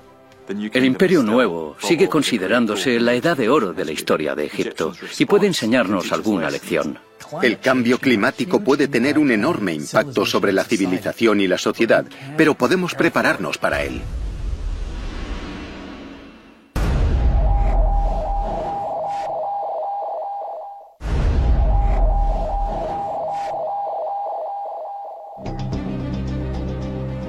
La genialidad de Ramsés II a la hora de combatir la sequía es uno de los numerosos triunfos que inmortalizaron su nombre.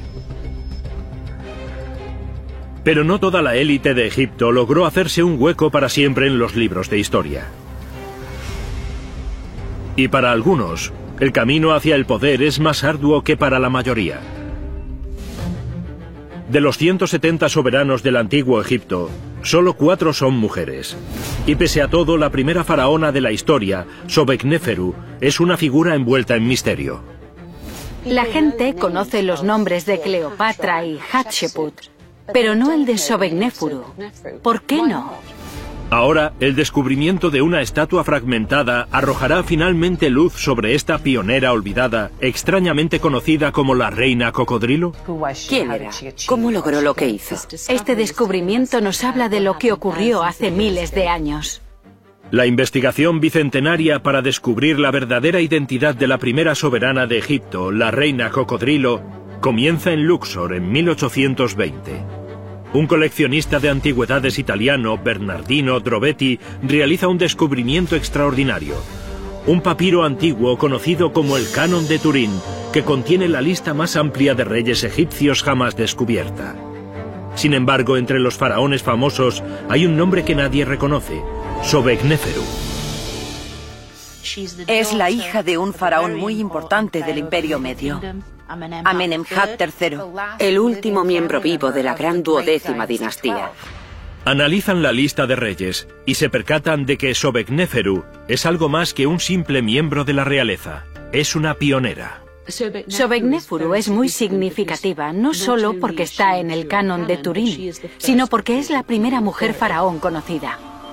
Sobekneferu es la primera faraona de la historia, de modo que los expertos empiezan a preguntarse, ¿significa que es la más poderosa? El primer paso es explorar el canon de Turín en busca de más pistas de cómo, contra todos los pronósticos, llega al poder. Revela que el hermano de Sobekneferu, Amenemhat IV, hereda el trono antes que ella. Y ella permanece a su sombra.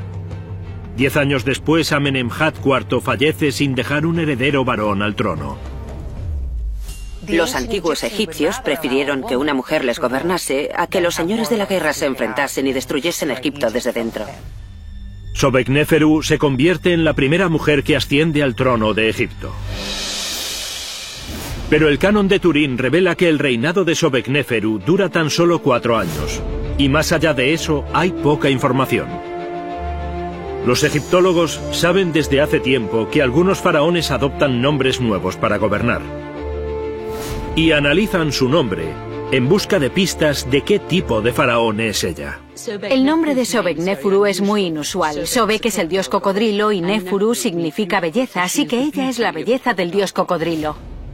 Pero ¿por qué Sobekneferu adoptó un nombre en honor al dios cocodrilo? Los expertos creen que pudo haber sido un movimiento estratégico. En el antiguo Egipto los cocodrilos son muy admirados. Son grandes, son fuertes, son feroces. Sobekneferu tal vez se puso el nombre del dios cocodrilo porque buscaba su aura de poder y fuerza. Su estrategia no solo triunfa, sino que deja un legado duradero. Tras la muerte de Sobekneferu llega la siguiente dinastía. Pero lo interesante es que conservan su nombre. Muchos de ellos adoptan Sobek, el nombre del dios cocodrilo. No solo muestran respeto al dios, sino también a la reina. Pero para los investigadores el rastro se pierde. El canon de Turín no ofrece más pistas sobre quién es la mujer que está detrás de la reina cocodrilo. Pero entonces excavan en la ciudad antigua de Avaris y desentierran algo extraordinario una escultura detallada de la reina cocodrilo. Y los expertos descubren algo inusual en su representación. No adopta la misma estrategia que otras faraonas usaron para reinar en un mundo de hombres. Las mujeres faraonas posteriores muestran un pecho plano, casi pseudo masculino. Hatshepsut, que reinó mucho después de Sobekneferu, llegó a mostrarse como un hombre. Pero la reina cocodrilo tiene una apariencia muy diferente a la de sus sucesoras. Viste de mujer.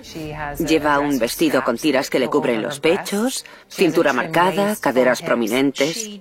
No se convierte en un faraón de aspecto masculino. Este hallazgo revolucionario revela que, lejos de ocultar su género, esta faraona presume de él. Logró combinar la ropa femenina con los atributos reales estándar de un faraón tradicional. La falda cruzada, la daga encajada en el cinturón. No renunció a la personalidad femenina, tenía el ejército detrás, consejeros que la apoyaban. Esas cosas no eran diferentes para ella que para un faraón hombre. Tras décadas de búsqueda, esta estatua refleja el auténtico poder de la reina cocodrilo. A diferencia de Hatshepsut, que oculta su feminidad, o de Cleopatra, que muere a causa de ella. La reina cocodrilo logra crear una imagen femenina tan poderosa que será honrada durante siglos. Todas las faraonas lucharon por gobernar en una sociedad de hombres. Pero un lugar donde las élites masculina y femenina son iguales es en la garantía de la vida eterna. Los expertos saben cómo se prepara la élite para la vida eterna, pero las prácticas del hombre corriente todavía son un misterio. ¿Cómo se preparaba la gente corriente para la muerte? ¿Se enterraban directamente en la arena o en una tumba? Simplemente no lo sabemos. Ahora, en una cantera del antiguo Egipto, revelarán finalmente nuevas pruebas que la vida eterna no es solo para los ricos. Un cementerio en el que hay familias, hay adultos y niños. Los objetos enterrados bajo la arena nos cuentan una historia completamente diferente. Casi todas las momias pertenecen a la élite del antiguo Egipto. Muchas personas no son conscientes de que cuando ven una momia egipcia, en su mayoría se trata de personas adineradas, ricas. Eso significa que casi todo lo que sabemos sobre la muerte y los preparativos para la vida eterna proceden de las tumbas de la élite. Lo que plantea un problema significativo. Como la élite era la que podía permitirse una buena momificación, los conocemos mucho mejor a ellos que a las personas corrientes. Los expertos están desconcertados. En una sociedad de millones obsesionados con prepararse para la muerte, ¿por qué no se encuentran restos de gente corriente? Durante la mayor parte del periodo que abarca el antiguo Egipto, la población fluctuó entre un millón y dos millones de personas. Y eso suscita una pregunta. ¿Qué pasó con los otros millones de personas menos ricas? ¿Cómo se preparaba esa gente corriente para la muerte? El ansia de respuestas desencadena una misión centenaria en busca de las tumbas de la gente corriente de Egipto y de desvelar sus prácticas funerarias secretas. El primer paso es analizar la creencia de los egipcios en la vida eterna, en busca de pistas de cómo se enterraba a la gente pobre. En primer lugar, la vida eterna era como un club exclusivo, solo para la realeza egipcia. El estatus que tenías en la sociedad se reflejaba en la posición en la cual te enterraban. Los expertos creen que la clase trabajadora simplemente no tenía medios para que los enterrasen con acceso a la vida eterna. ¿Tienen tumbas sencillas? ¿Tienen fosas? ¿O son fosas comunes? Tendemos a pensar que todo el mundo es igual ante la muerte, pero no es así. Las tumbas de los trabajadores continúan siendo un misterio, pero aún así se dispone de algunos ejemplos de enterramientos que no pertenecen a la élite y se pueden estudiar. A comienzos del siglo XX, en Deir el Medina, un pueblo perfectamente conservado cerca del Valle de los Reyes, encuentran algo extraordinario, una serie de tumbas que se remontan al Imperio Nuevo. Cuando entraron, descubrieron pinturas complejas, objetos funerarios valiosos, pero las cámaras eran pequeñas. Para los expertos, el modesto tamaño de estas tumbas solo puede significar una cosa. No se trata de un cementerio de la élite. Estas tumbas pequeñas nos dicen que sus propietarios son los artesanos que hacían las tumbas de la realeza. Es evidente que no se trata de las tumbas de trabajadores corrientes. Pero los egiptólogos que las analizan creen que revelan algo fundamental. Con el tiempo, la vida eterna parece que se convirtió en algo menos exclusivo. Vemos que se ha construido una tumba y que tal vez alguien consigue un ascenso. Y de repente se esculpen azulejos nuevos y jeroglíficos en los muros.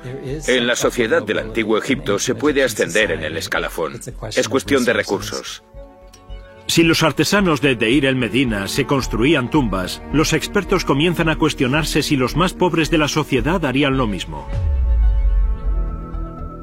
Entonces, en 2015, cerca de una cantera de piedra, Gebel Silsila, un equipo de arqueólogos suecos descubre una puerta de piedra esculpida en la roca. Cuando excavan la entrada, se encuentran algo completamente inesperado. Descubren una serie compleja de tumbas, formada por más de 40 cámaras.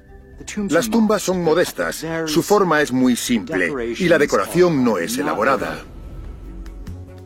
La apariencia simple de estas tumbas entusiasma a los arqueólogos empiezan a preguntarse si podría ser el cementerio de trabajadores que buscaban.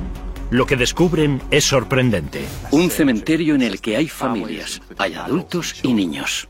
No son simples fosas comunes. Son familias enterradas juntas. Incluso encontramos algunos ataúdes de madera. Examinan los huesos con detenimiento en busca de pruebas que confirmen quiénes son estas personas. Y descubren un patrón. Los huesos presentan una serie de fracturas muy similares. Todos. Este patrón nos indica que no se trata de accidentes casuales, es algo que le pasaba a todo el mundo en su vida. Estas personas tenían un trabajo duro. La proximidad de las tumbas a la cantera y las señales de la dureza del trabajo en los huesos llevan a los expertos a una conclusión. Estas tumbas pertenecen a los trabajadores de las canteras de Gebel Silsila. Han encontrado los huesos de egipcios corrientes. Los arqueólogos dirigen su atención de nuevo a las tumbas y descubren algo inesperado. Encuentran todo tipo de objetos funerarios, como cerámica pintada, textiles, amuletos mágicos, incluso joyas. El hallazgo apunta a una conclusión extraordinaria. Los más pobres de la sociedad también se preparan para la vida después de la muerte. No hay ninguna duda de que estos objetos se colocaron para la vida después de la muerte, y eso significa que los trabajadores creían que también podían alcanzar la vida eterna. Por fin, las prácticas funerarias de los trabajadores pobres de Egipto han dejado de ser un misterio. A pesar de ser mucho más modestas que los sepulcros de la élite, estas tumbas y objetos funerarios son la prueba de que incluso los egipcios más pobres intentan ofrecer a sus familias la vida eterna. Los trabajadores no eran arrojados a una fosa común cuando morían. También ellos podían aspirar a tener su propia tumba. Y esto demuestra que todos los egipcios de la antigüedad tenían posibilidades de salvación.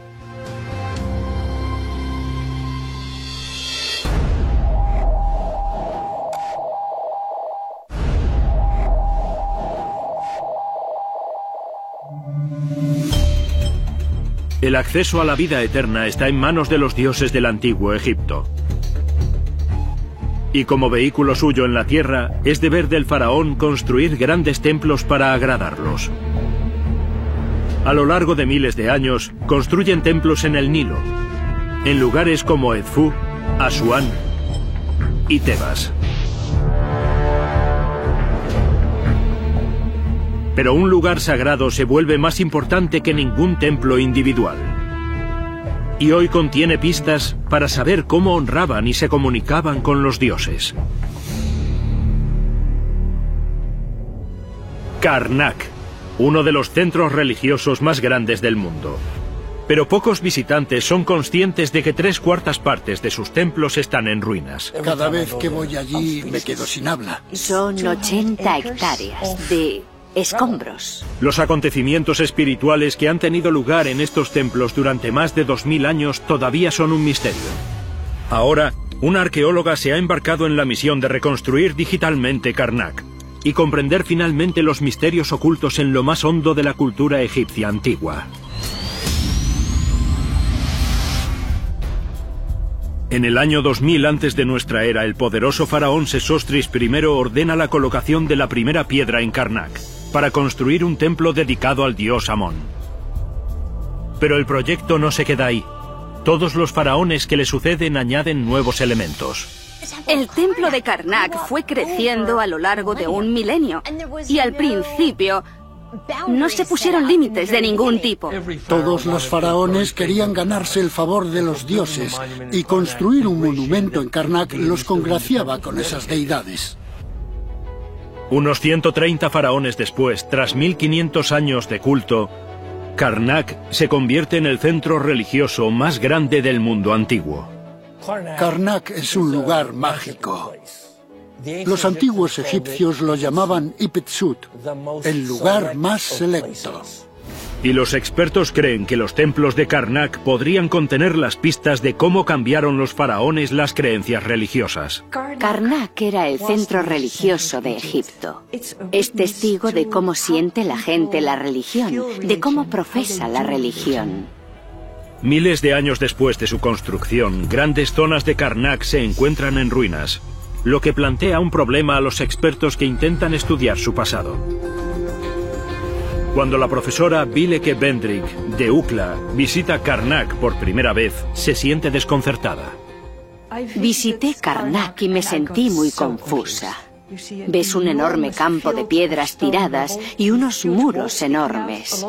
Está todo muy poco claro. Eso impulsará toda una vida de investigación en la que Bendrick intentará dar sentido a las ruinas y desvelar cómo cambiaron los faraones las prácticas religiosas. Comienza estudiando el edificio más espectacular de Karnak, la sala hipóstila. Cubierta por centenares de escenas religiosas, es la sala más grande y más profusamente decorada de Egipto. Tenemos este complejo enorme, que es el corazón de la vida religiosa del antiguo Egipto.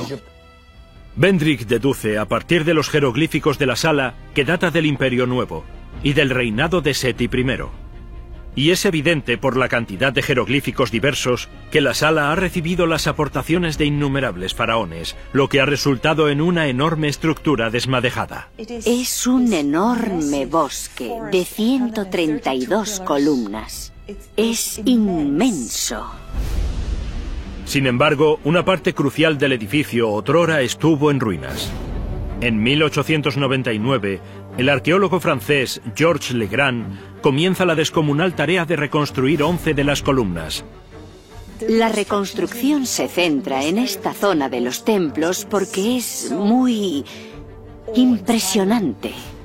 El equipo de Legrand tiene que volver a poner meticulosamente los cimientos de cada columna y las reconstruye pieza a pieza. Es un proceso meticuloso que requiere años para su culminación. Ahora por fin los egiptólogos como Bendrick pueden estudiar la sala en detalle y desvelar su significado espiritual.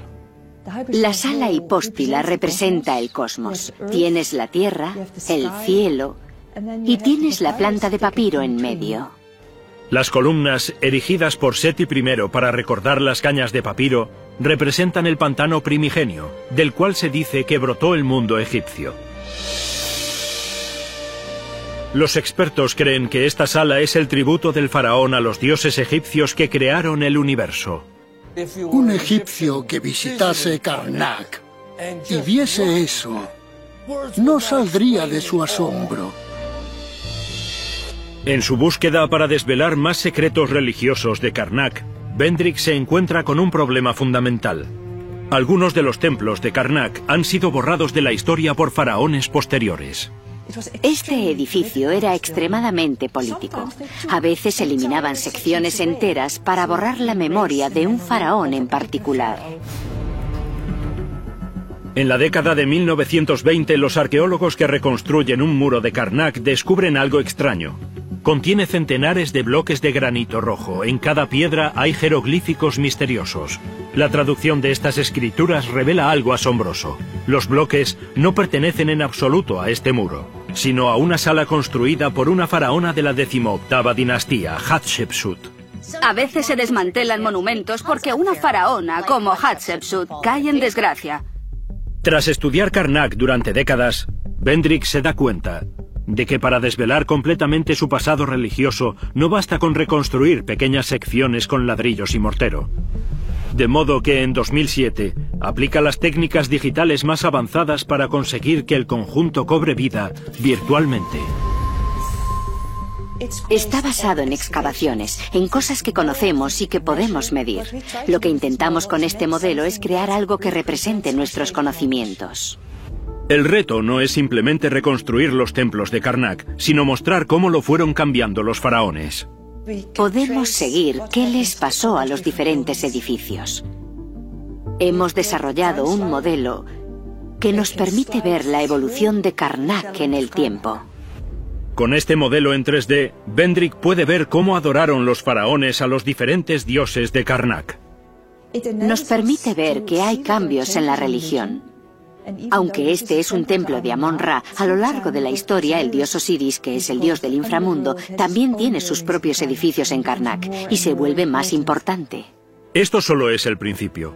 Y crear una imagen completa del pasado religioso de Karnak no será fácil. Ahora, este modelo digital está revolucionando la forma en que los expertos estudian Karnak para arrojar más luz sobre las creencias religiosas de los faraones. Karnak revela el fervor que la élite del antiguo Egipto tiene por los dioses. Pero la construcción de grandes monumentos tiene otro propósito. Para los faraones es una forma de poner de relieve su propia divinidad en la tierra. Y hay una estructura colosal que simboliza el poder de la élite de Egipto y crea un legado que perdurará como ningún otro.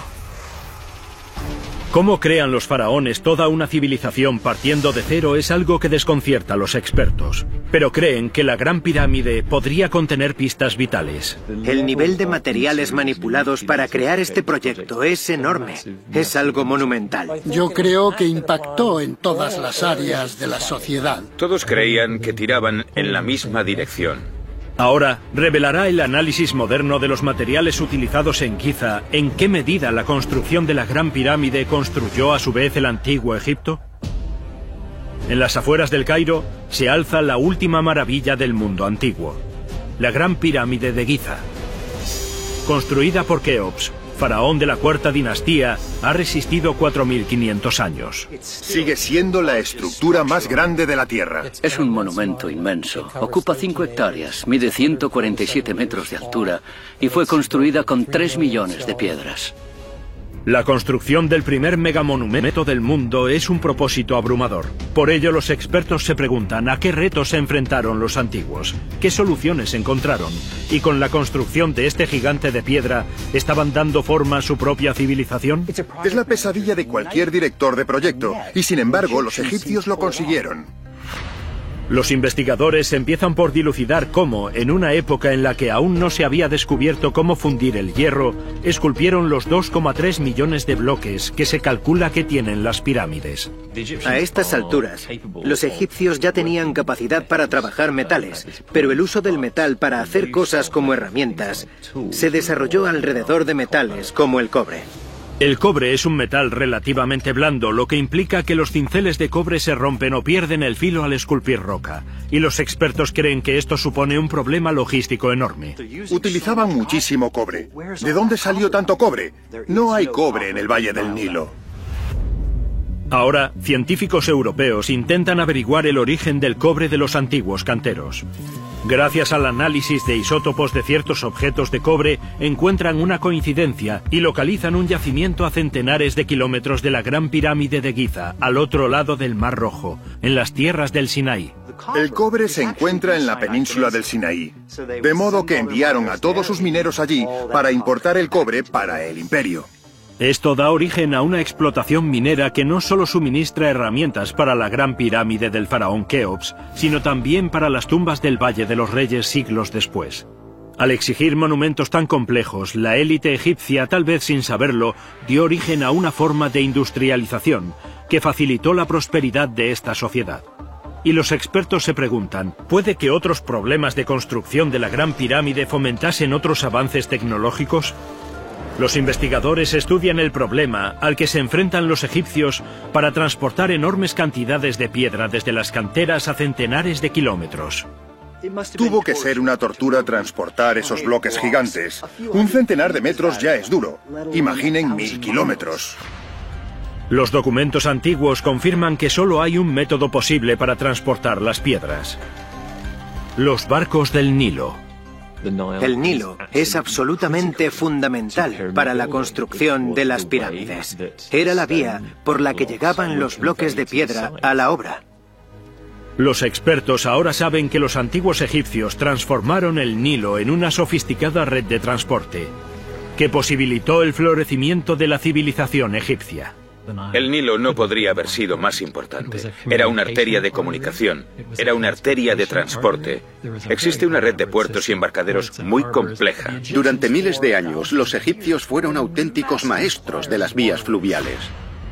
Para los directores del proyecto de la pirámide de Keops, lo que emerge de esta amplia red es una numerosa mano de obra diseminada por toda la nación. La Gran Pirámide tardó unos 20 años en construirse y en ella trabajaron decenas de miles de obreros. No era un edificio localizado. La Gran Pirámide llegó, afectó a todos los rincones del país. Aunque la población viviese lejos de la obra propiamente dicha, estaba involucrada.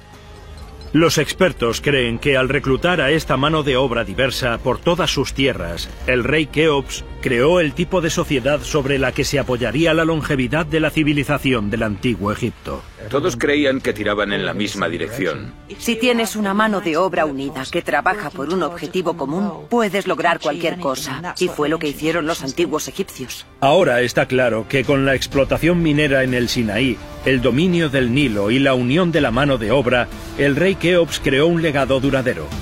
Construyó algo más que la Gran Pirámide. Las infraestructuras que posibilitarían que el antiguo Egipto floreciera durante más de dos milenios.